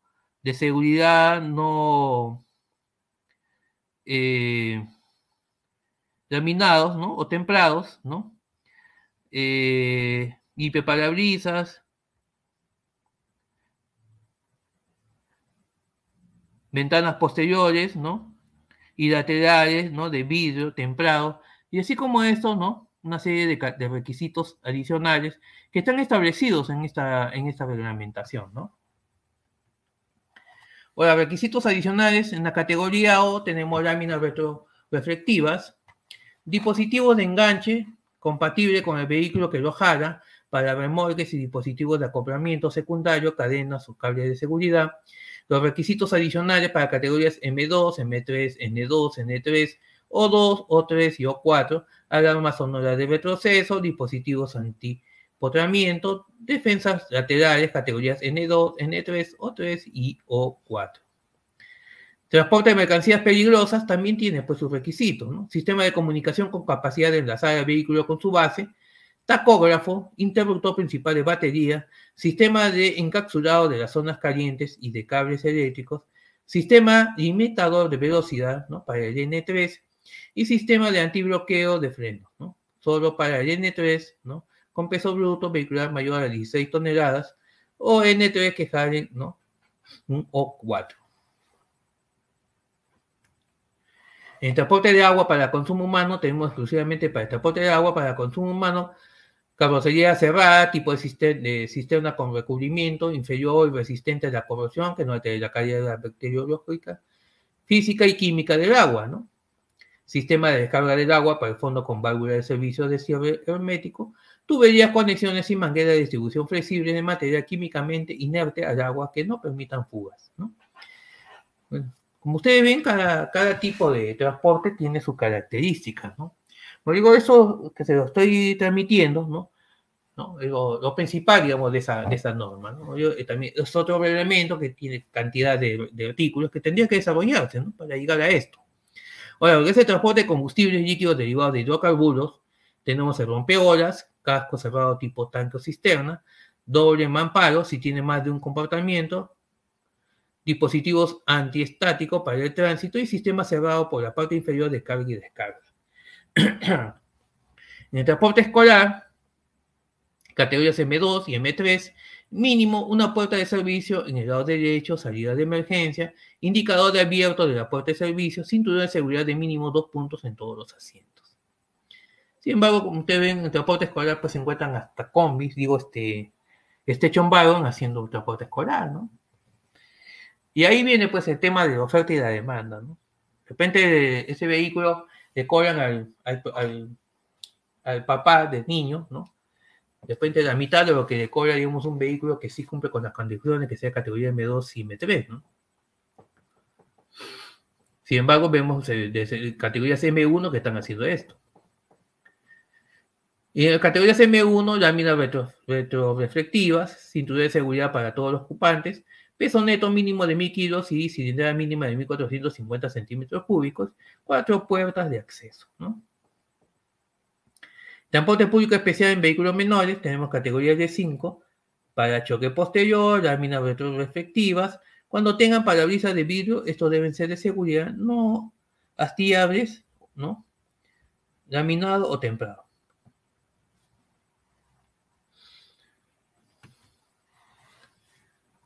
También hay un reglamento, ¿no? Para lo que es el Decreto Supremo 025-2018, que es el Reglamento Nacional de Inspecciones Técnicas Vehiculares, ¿no? Tiene sus objetivos, ¿no? cual pues ahí vemos de que dentro de estas este, son infraestructuras, ¿no? Son infraestructuras que, este, que permiten revisar, ¿no?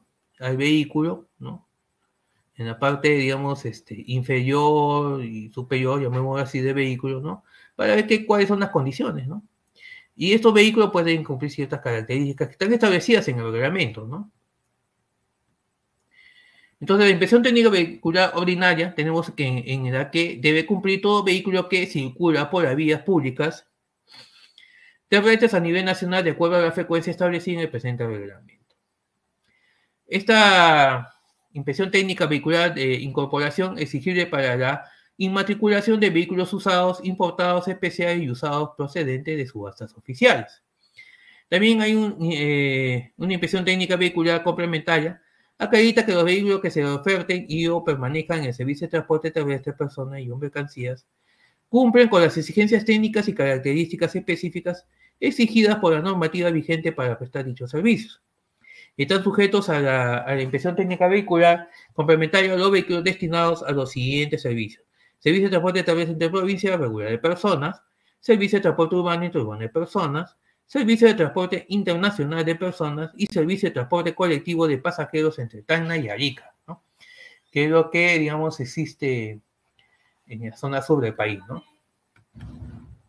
En la inspección técnica vehicular complementaria tenemos servicio de transporte transfronterizo de pasajeros entre Perú y Ecuador, servicio de transporte en taxis, servicio de transporte turístico, servicio de transporte terrestre de trabajadores por carretera, servicio especial comunal de transporte de pasajeros por carretera, servicio de transporte de mercancías en general, servicio de transporte de materiales y residuos peligrosos y servicio de transporte especial de mercancías, ¿no? Que eso viene a ser ya las este, inspecciones técnicas vehiculares complementarias, ¿no?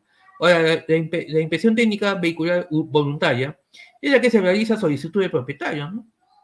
Del vehículo y consiste en la verificación de las características técnicas o mecánicas del vehículo.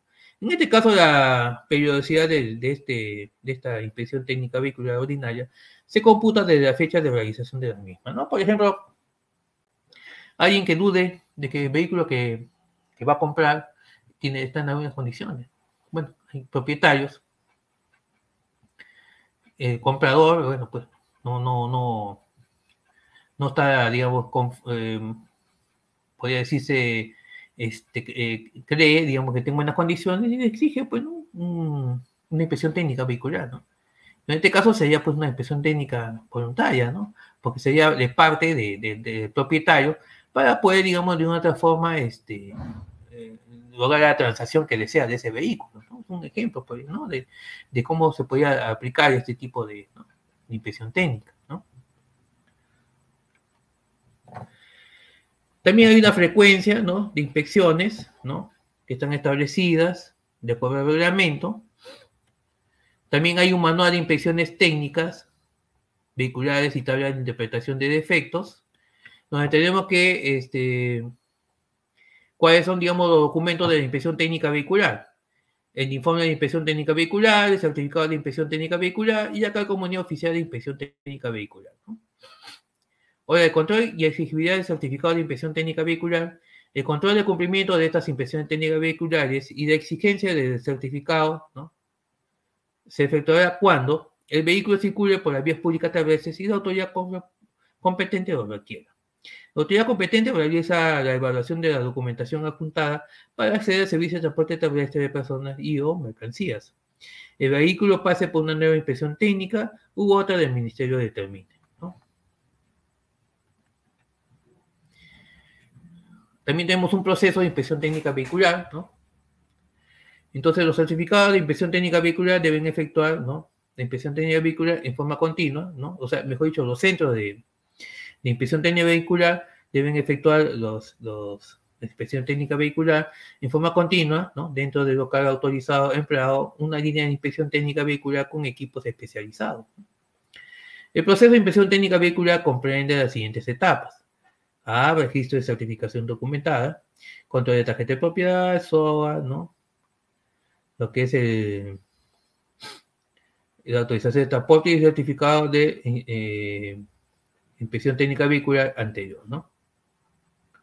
La inspección visual, verificación del estado de conservación de la carrocería, chasis, vigas principales, espejos, parabrisas, dispositivos, limpia parabrisas, láminas retroreflectivas, dispositivos antipotramiento, entre otros. Así como verificación del cumplimiento de los requisitos específicos para el servicio exigido para, para lo que es este, los reglamentos respectivos, ¿no? Inspecciones mecánicas de verificación del sistema de luz mediante la eh, regroscopio con luxómetro, sistema de dirección mediante medidor de alineación de ruedas al paso, sistema de freno mediante eh, frenómetro de rodillas, de rodillos, emisión de gases mediante un opacimiento analizador de gases, sistema de suspensión mediante un banco de suspensiones y las emisiones sonoras mediante un sonómetro. Entonces, el Centro de Inspección Técnica Vehicular es la entidad autorizada para realizar a dedicación exclusiva estas inspecciones técnicas vehiculares, debiendo, para tal efecto, contar con líneas de inspección adecuadamente diseñadas para la revisión de los vehículos sujetos a inspección. La línea de inspección técnica vehicular es secuencia de equipos, instrumentos y puestos de puntos de revisión visual que se emplean en, en eh, inspección técnica vehicular y pueden ser de tipo menor, motocicleta, trimoto, mototaxis, tipo liviano, y automóviles, sedán, station wagon, entre otros, y tipo pesado, y buses y camiones. Las condiciones para acceder a una autorización como, como centro de inspección técnica vehicular, tenía personalidad natural, jurídica con capacidad técnica económica y una página web mediante la cual se brinda información a los usuarios, ubicación, tarifas, entre otros, recursos humanos, un ingeniero supervisor, con experiencia no menor de 5 años en actividades vinculadas a la automotriz, al menos tres ingenieros y técnicos inspectores con una experiencia no menor a 3 años en mecánica automotriz y personal administrativo. Sistema informático de comunicaciones constituido por software y equipamiento de cómputo a fin de permitir que el sistema de inspección técnica vehicular funcione en forma automatizada y confiable. Tenemos equipamiento tenemos también la infraestructura inmobiliaria que debe contar y una carta fianza bancaria de 100 mil dólares para los centros de inspección técnica vehicular que operen en las regiones Lima Metropolitana y Callao y de 50 mil para los que operen en el resto del país. Y bueno, tenemos para algo, ¿no? Tenemos varios reglamentos lo que vamos a ir desarrollando también en lo que es el curso que vamos a llevar en el... Ya hay un curso que está programado, ¿no? De, seis módulos, ¿no? Donde ya desarrollaremos todas estas, este, todas esas normas, ¿no? Con mayor, este, eh, exactitud, mayor precisión, ¿no? Como, como el tiempo es corto, ¿no? Los reglamentos que que en estos momentos, digamos, este, rigen eh, para lo que es la regulación y, del transporte ¿no? terrestre, ¿no? son más de ocho, ¿no? los, más importantes. ¿no? Estamos hablando de reglamentos, los que hemos visto, ¿no? el reglamento de revisiones técnicas, ¿no? también existe un, un reglamento para el el SOA, tenemos el reglamento de transporte terrestre en materia de residuos peligrosos, ¿no? son, es amplio esta gama de, información que tenemos en cuanto a lo que es regulación y, fiscalización de transporte, ¿no? Y para concluir, vamos a ver este tema, ¿no? De reglamento de transporte terrestre de materiales y residuos peligrosos, ¿no? Cuyo ámbito de aplicación es de aplicación en todo el territorio de la República para el transporte terrestre de materiales y residuos peligrosos. Ahora, que encuentran comprendidos las personas naturales o jurídicas, el remitente de materiales o residuos peligrosos, el destinatario de materiales y residuos peligrosos y los conductores y maquinistas que conducen vehículos o locomotoras que transportan materiales y residuos peligrosos. Su alcance se encuentra comprendido en el presente reglamento de transporte de materiales y residuos peligrosos no nacionalizados en tránsito por el territorio nacional o entre recintos aduaneros, cualquiera fuese el régimen u operación aduanera al que se acojan o vayan a acogerse. Hay, hay una, una, parte, digamos, que existe un, una, un libro, el libro naranja le llaman, ¿no? que eso ha sido dado por las Naciones Unidas. ¿no? Ahí establece ¿no? cuáles son, digamos, los, los, los eh, materiales peligrosos, ¿no? que están, pues, digamos, este, o de mercancías peligrosas que no pueden, digamos, este, ser transportadas o tienen, tienen que ser transportadas en forma especial, ¿no?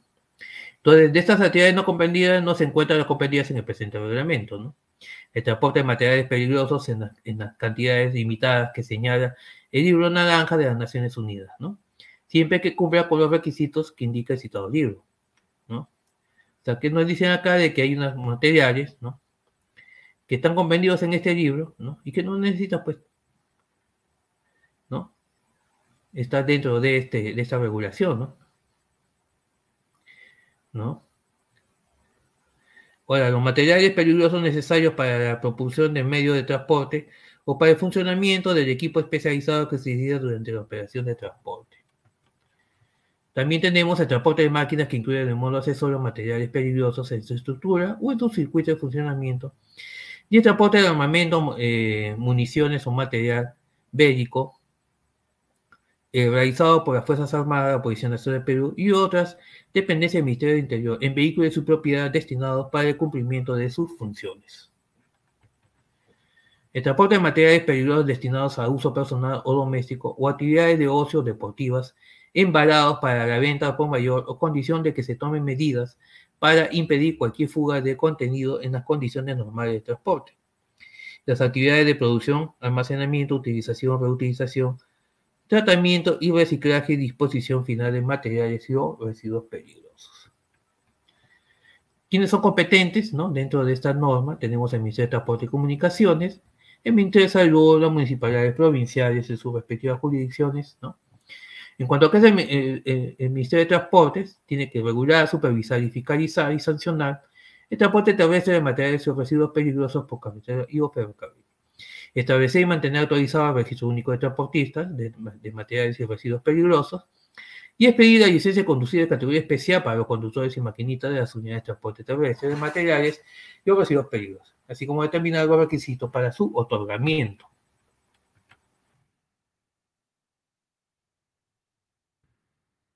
También tenemos que fomentar la capacitación de personal que interviene en el transporte terrestre de materiales y residuos peligrosos, coordinar y ejecutar acciones en materia de seguridad y salud de las personas, así como protección ambiental y la propiedad en el transporte terrestre de materiales y residuos peligrosos con los otros sectores competentes, gobiernos regionales y municipalidades. Verificar que los transportistas cuenten con una póliza segura que cubra operaciones de transporte terrestre, materiales y residuos peligrosos que señale el presente reglamento autorizar y fiscalizar y sancionar a los transportistas, a personas que intervienen en la operación de transporte de materiales y residuos peligrosos, así como a las entidades de capacitación y a los instructores en el manejo de materiales y residuos peligrosos a través de sus órganos competentes. Verificar a través de las direcciones de circulación terrestre de los gobiernos regionales eh, que, todo, eh, que transportista realiza transporte de residuos peligrosos se encuentre debidamente autorizado. El Ministerio de Salud también regula a través de la DIGESA, que es la Dirección General de Salud Ambiental, los aspectos técnicos sanitarios de transporte terrestre, materiales y residuos peligrosos conforme a lo establecido en el presente reglamento. ¿no? Y en los gobiernos regionales, pues una DEFA, ¿no? la Dirección Ejecutiva de Salud Ambiental, que declaran zonas de situación de emergencia sanitaria por el manejo inadecuado del transporte terrestre de materiales y residuos peligrosos, disponer el levantamiento de estado de emergencia generada por el manejo inadecuado de materiales y residuos peligrosos y disponer el control de los riesgos sanitarios generados por el transporte terrestre de materiales y o residuos peligrosos. Las municipalidades provinciales señalizan las vías alternas por las cuales deben transitar los vehículos y unidades de carga en las que se transportan materiales y residuos peligrosos. ¿no? Hay que evitar de que ingresen a las zonas urbanas. También autorizan los lugares de contaminación de los vehículos y unidades de carga que transportan materiales explosivos peligrosos, ¿no? Cumpliendo con las condiciones técnicas sanitarias establecidas por la DIGESA, ¿no? Tienen que haber lugares especiales donde descontaminen estos vehículos. Y también tenemos organismos de apoyo como el Ministerio del Interior, Instituto Peruano de Energía Nuclear, Instituto Nacional de Defensa Civil y el Cuerpo General de Bomberos Voluntarios. En lo que es el Ministerio del Interior, realiza a través de la Dirección General de Control de Servicios de Seguridad, Control, Armas y Municiones y Explosivos de Uso Civil, la DISCAME, y de la Policía Nacional las siguientes funciones. A través de la Dirección General de Control, la DISCAME, eh, el control de armas, otorgar las guías de tránsito y disponer la custodia para el transporte de explosivos, insumos y conexos. De la Policía Nacional también prestar el apoyo de las acciones de control de transporte terrestre, prestar apoyo al Cuerpo General de Bomberos Voluntarios en la atención de emergencia. El Instituto Peruano de Energía Nuclear realiza las funciones de autorizar, controlar y fiscalizar la operación de transporte terrestre de fuentes de radiación ionizante relativo a seguridad radiológica y nuclear, protección física y salvaguarda de, los materiales nucleares a nivel nacional, conforme a lo previsto en el presente reglamento y las normas nacionales vigentes sobre la materia. El Instituto Nacional de Defensa Civil, el INDECI, tiene la función de brindar el apoyo en atención de emergencias, proporcionando apoyo inmediato a la población afectada por desastres generados durante la operación de transporte terrestre de materiales y residuos peligrosos. El Cuerpo General de Bomberos dirige con el apoyo de la Policía Nacional y de las autoridades regionales y locales, de ser caso, y en coordinación con el transportista, la atención de emergencia ¿no? o accidentes ocurridos proponer a las autoridades competentes recomendaciones sobre atención de emergencias o accidentes a ser contemplado para los respectivos planes de contingencia. prácticamente, digamos, cuando hay una emergencia de este tipo, ¿no? Ahí hay una, hay una, hay un curso que se llama eh, curso de, eh, caramba, se me fue la, se me fue el nombre, ¿no? Pero es un tema en el cual, digamos, cuando ocurre este tipo de accidentes, ¿no? Eh, quien maneja, digamos, el, tema ahí, tiene que haber alguna institución, ¿no? Entonces ahí prácticamente quien lidera todo ese accionar viene a ser los bomberos, ¿no? Los bomberos son los que lideran este tipo de, de, de, de actividad, ¿no? ¿no? Y bueno, de esa manera, digamos, hay un orden, ¿no? En el procedimiento, ¿no? Imagínense que si cada las instituciones que participan, viene salud, viene la policía, viene la fiscalía, y no se pone, no, no hay esa, esa, digamos, esa estructura, ¿no? Para al final de poder atender esa emergencia, ¿no? Entonces al final estaríamos de repente originando más problemas de que ya, digamos, se, se originó al volcarse un vehículo, por ejemplo, trasladando material o, o, sustancias peligrosas, ¿no? Se llama curso de incidencia comando, digamos, ¿no? Incidencia comando, digamos. Que es un curso que establece, digamos, como digo, este, la prioridad, digamos, de quiénes son los que este, son los que manejan, digamos, eh, las situaciones, ¿no? Dependiendo del tipo de situación, ¿no? Bueno, creo que con esto ya estamos concluyendo, ¿no? Eh, esta parte de, este, de este curso, ¿no? Como digo, se ha tenido eh, escoger lo más importante, ¿no? Mm, prácticamente todo el curso ya, digamos, lo hemos trabajado, ¿no? En base a la experiencia, lo que este, se ha vivido, ¿no? Como parte de, de, la experiencia, ¿no? Como dije, he tenido la suerte de trabajar en, en, Lima Metropolitana, ¿no? En años 91, 92, hasta 93, ¿no? Y bueno, pues prácticamente este, he vivido esa problemática que se originó en esas épocas. Entonces, este, toda esa experiencia, pues, prácticamente, como digo, que se ha ido viviendo en este tema tan importante y tan álgido ahora, ¿no? Que es el tema de transporte. el transporte es marítimo, aéreo y terrestre, ¿no? Pero este curso, digamos, ha sido basado solamente en lo que es el transporte terrestre, ¿no? Con la finalidad, digamos, de, de estar acorde, digamos, digamos, a las problemáticas actuales que está viviendo el país, ¿no? El principal problema, como digo, y que es causante, ¿no? De la mayor cantidad, digamos, de muertes a nivel, digamos, este, nacional, son los accidentes de tránsito, ¿no? Entonces, este, creo que algo se tiene que hacer, ¿no? O sea, no solamente decir que existe el problema, ¿no? Sino de que hay que tomar cartas en el asunto cuando al final se puede regular, ¿no? Regular este punto o esta actividad tan económica tan importante, ¿no? Del país, ¿no? Que es el transporte terrestre. Creo que estás ahí, este, Nelson. Sí, profesor. Muy bien. Bien, profesor. Felicidades. Ha sido una excelente ponencia, como hemos estado viendo nosotros también, estimados participantes. Lo que ahora nos compete es ver eh, los comentarios, algunas preguntas u opiniones que ustedes hayan dejado para poder comentarlas o responderlas, ya sea el caso. ¿ok? Bien, eh, por ejemplo, Luis Mendoza Durán menciona, eh, buenas noches, sobre el cobro de pasajes es un problema. Los carros interprovinciales cobran a gusto de la empresa y los colectivos en Lima 50% más los domingos y feriados. ¿Dónde está normado eso? Ya, esto eh, no está normado para que se pueda, digamos, establecer como institución, ¿no? Eh, el poder determinar qué tarifa deben cobrar. Como les expliqué, con la relación de la ley 651, también estableció dentro de, esa, de ese paquete de medidas que se dieron para la, reactivación de la economía, lo que fue el libre mercado. Por eso es que dentro de la exposición les decía, ¿no? los que han estado atentos, de que este, se liberaliza el transporte y se deja a, los municipios, que en ese tiempo eran los que regulaban eh, las tarifas, para que el mismo transportista, en base a la oferta y la demanda, ¿no? este, pudiese, se pudiese regular. ¿Y quién regulaba? Pues el mismo usuario. Por eso que le decía, usted puede encontrar ¿no? dos vehículos, uno en buenas condiciones y otro en malas condiciones. El de malas condiciones le puede cobrar 5 soles y el de, malas condiciones, de buenas condiciones 10 soles, al mismo punto. Entonces ya es, ya es el, el, el usuario quien regula ahí la tarifa, ¿no?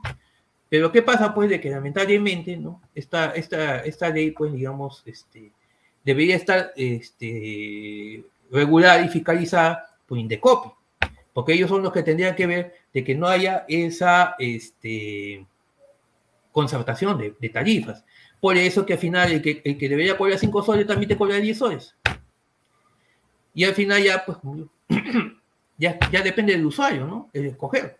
O sea, eso es lo que está pasando eh, eh, actualmente. No hay una, un ente que te pueda regular las tarifas, ¿no? Por eso que también en lo que el tema que conversaba la, asistente, ¿no?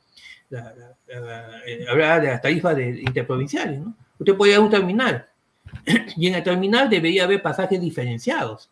Debería, digamos, si, si uno quiere ir a Lima, a, Tumbes o a, a otro punto, deberían haber pasajes diferenciados, ¿no? Deberían haber empresas de transporte que cobren 10, 20, 25, ¿no? Y ahí el, el, usuario escogería, pero ustedes van a una, van a una, a una, a una, a un terminal, encuentran que todos cobran lo mismo. ¿Por qué? Porque se reúnen, digamos, en forma secreta, y me muevo así, y concertan, ¿no? Lo que no deberían hacer, ¿no? Entonces ahí debería intervenir Indecopy, ¿no? ¿Para qué? Para ver de que no haya esa concertación, pero lamentablemente, pues no, no lo hacen, ¿no? Entonces, pues, tenemos esas quejas, ¿no? Que hemos escuchado hace un momento, ¿no? Que ha sido transmitido a través de Nelson, ¿no? De que, este, ¿cómo se llama este? No, no, no, no hay alguien que regule eso, ¿no? Entonces, ¿quién regula? Eh, de acuerdo a esta ley que, que, se dio en los años 90, ¿quién regula? Es el mismo usuario, ¿no? El usuario escoge en qué vehículo quiere viajar. Pero como ellos concertan, ¿no? Ya pues lamentablemente este, se está incumpliendo esta norma que, bueno, posiblemente al comienzo pudo haber funcionado, ¿no? Pero el curso de tiempo ya no está funcionando. Muy bien. La siguiente consulta la hace José Chávez García. Menciona, profesor, los fiscalizadores de Sutran, municipalidades provinciales, son abusados por parte de los choferes. ¿No hay alguna norma que les brinde seguridad en sus operativos? Por miedo no fiscalizan. No es que no exista alguna norma, ¿no? Lo que pasa es de que este, este es, un trámite engorroso. Bueno, yo se lo digo porque yo, yo sido este, eh, gerente de transporte y, seguridad ciudadana acá en la Municipalidad Provincial de Tacna, ¿no? Y realmente, o sea, uno puede, digamos, ir, fiscalizar y va a encontrar personas que, que lo van a agredir, ¿no? Entonces, ahí, ¿qué, qué sucede, no? De que tiene que ser todo un trámite, ¿no? ¿Por qué? Porque el que es agredido tendría que presentar la denuncia ante la policía y la policía elevar la denuncia a la fiscalía, ¿no? Y la fiscalía tendría que eh, actuar inmediatamente, ¿no? Con la finalidad, digamos, de, de sancionar, ¿no? o establecer la denuncia penal contra el infractor que ha, que ha, agredido ¿no? al fiscalizador o, trabajador este, público, ¿no? ¿No? Entonces, lamentablemente, eso no está funcionando tampoco, ¿no? No hay esa, este, eh, llamémosle trabajo en equipo, ¿no? Eh, entre las autoridades, ¿no? Entonces, al final, hace la denuncia, la denuncia pasa tiempo, se olvidaron y no pasó nada, y el que agredió, como vio que no pasa nada, sigue agrediendo y así sucesivamente, ¿no? Entonces, no es que no se, no se, no, no, no tengan cómo defenderse, sí hay cómo defenderse, ¿no? Como digo, el fiscalizador tendría que poner la denuncia ¿no? correspondiente para que sea llevada ante la fiscalía y la fiscalía haga la denuncia correspondiente a la persona agresora, ¿no? Y si funcionase rápidamente, también pues el Poder Judicial tendría que sancionar, ¿no? Con plenas privativas, ¿no? O, ¿no? De, de, de, de, cárcel, ¿no? A la persona que agrede a, a, a los, a los este, trabajadores porque somos trabajadores este, sector público, ¿no?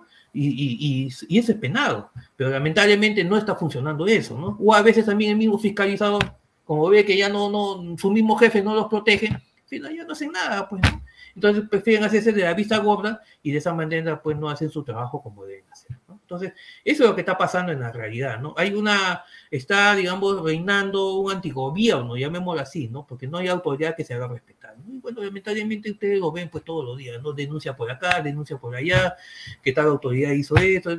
Lo que menos, lo que menos, digamos, les importa, ¿no? Es proteger a su misma gente, ¿no? Porque están pensando en otra cosa, ¿no? En cómo hacerse ricos de la noche a la mañana o recuperar toda la inversión que han tenido en la campaña, ¿no? De, de, de, de, de maneras ilícitas, ¿no? Sin importarles, ¿no? qué es lo que está sucediendo en el interior de sus, de sus, este, de sus gobiernos locales, ¿no? De, proteger a sus trabajadores o, de sus direcciones regionales o, de sus eh, direcciones nacionales, como la SUTRA, ¿no? Y los jefes tendrían que poner la cara y defender a sus trabajadores, ¿no? Ir a la, a la policía poner la denuncia para que la se lleven a la fiscalía, ¿no? Pero lamentablemente no está sucediendo eso. Bien. Y el último comentario lo hace José Gallegos y menciona ¿Por qué los, eh, porque los gobiernos locales y provinciales no tienen casi ninguna área que funcione y supervise, fiscalice en cuanto a circulación vial y transportes. Labor o muy deficiente o nula en todo el sur. Bueno, no es que no exista, ¿no? No es que no exista. Sí, sí comparto lo último que dice, ¿no? Es una labor deficiente, ¿no? Es una labor deficiente porque la cantidad, digamos, de, de personal que labora en la mayor parte de las, de las municipalidades existen oficinas de transporte. ¿no? Por ejemplo, como yo te hace un momento daba el ejemplo, en, donde he trabajado yo anteriormente había UAI, una gerencia de transporte y seguridad ciudadana, donde tiene una sugerencia de transporte, una sugerencia de seguridad ciudadana. ¿no? Y entonces ambas, digamos, tienen un mismo fin, que es la seguridad. Cuando hablamos de seguridad, y eso también es algo que de repente debería ser un tema de conversación más adelante también. Cuando hablamos de seguridad, no estamos solamente hablando de que, de que estamos viendo de que si evitar de que roben o no roben, ¿no? La seguridad también es el tema de la seguridad vial, por ejemplo, ¿no? Donde tendrían que, trabajar los gobiernos locales con la finalidad de disminuir la cantidad de accidentes que hay por ese tipo, digamos, de, de mala actividad que realizan algunos conductores, ¿no? Entonces, estas oficinas, digamos, sí existen. Lo que pasa es que no están implementadas como deben ser, ¿no? o no hay la cabeza, digamos, este, eh, necesaria o la cabeza adecuada con la finalidad de poder ordenar esos sistemas. ¿no? Y manda usted una, una, un, fiscalizador de transporte con uno de seguridad ciudadana, a ver si no van a, poner, no van a poder este, poner orden. Y encima la Policía Nacional que tiene la obligación, de acuerdo al mandato de ley, el artículo 114 de la Ley Orgánica Municipal establece que la, eh, la Policía Nacional tiene la obligación de apoyar a las actividades que realizan los gobiernos locales. ¿no? Entonces, si realmente se complementan, estaríamos hablando de que sí se darían a notar y sería un trabajo mucho más eficiente ¿no? la labor que realizan las oficinas de transporte de las municipalidades. ¿no?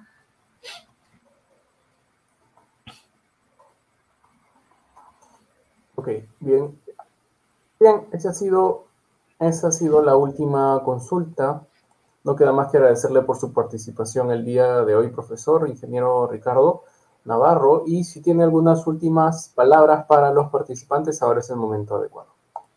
Bueno, más bien agradecerles por el tiempo que me han compartido conmigo. como le dije también, yo no le voy a hablar mucho de lo que habla en Internet, ¿no? Sino de lo que yo he vivido como, como, como eh, ingeniero, como profesional que nació en el transporte, ¿no? Porque uno de mis primeros trabajos en los cuales yo nací eh, en la vida profesional fue en la Dirección General de Transportes de, de, Lima Metropolitana, ¿no? Y posteriormente me vine a trabajar acá en la ciudad de Tacna, ¿no? Donde he sido más de ocho años este, director de transportes, ¿no? Entonces, la experiencia que eso, que, que, lo que me permite y lo que he visto, ¿no? Es lo que a ustedes les comento, ¿no? Porque al final, eh, las normas ustedes van a encontrar en, en, el Internet, ¿no? O sea, de repente van a decir, uy, ¿por qué no está diciendo el profesor esto si esto está en el Internet? Sí, pues eso está en el Internet. Y eso es lo que yo le digo de, a mis alumnos que, que enseñan en la universidad, ¿no? Yo te voy a bajar la información del Internet. Lo que yo te voy a comentar es este, de experiencia que he vivido con la finalidad de que tú puedas sacar tus conclusiones, ¿no? Porque el día que enfrentes un problema similar, pues lo, lo puedas solucionar, de repente acordándote con lo que te digo y mejorando, pues, ¿no? La, la, la solución, ¿no? De acuerdo a tu criterio. Entonces, lo único que eh, reitero es el agradecimiento por, por estar compartiendo conmigo esta, este, este curso de introducción a la regulación y fiscalización del transporte terrestre, a INAG, y bueno, como dije, posteriormente se va a llevar un, evento, ¿no? De, de mayor módulos, los cuales podemos desarrollar esto con mucho mayor, este, tranquilidad, ¿no? Ya que el tiempo ahí va a ser un poquito más, más este, va a trabajar más a favor de nosotros, ¿no? Así es. Muy bien, profesor. Entonces, muchas gracias por su participación y nos vemos hasta una próxima ocasión. Muy buenas noches. Buenas noches. Bien, estimados amigos, este ha sido nuestro curso taller en Introducción a la Regulación y Fiscalización del Transporte Terrestre. Eh, los esperamos el próximo, bueno, de aquí a dos semanas el próximo miércoles, eh, me parece que es miércoles 27 para, perdón, martes 26 para nuestro próximo curso en vivo. Recuerden visitar inajet.com para ver toda las, la promoción que tenemos de manera mensual y también, por supuesto, los cursos gratuitos de manera eh, gratuita y mensual que tenemos eh, para este mes. No queda más que agradecerles a todos por su participación y de parte de INAGEP que tengan muy buenas noches. Hasta una próxima ocasión.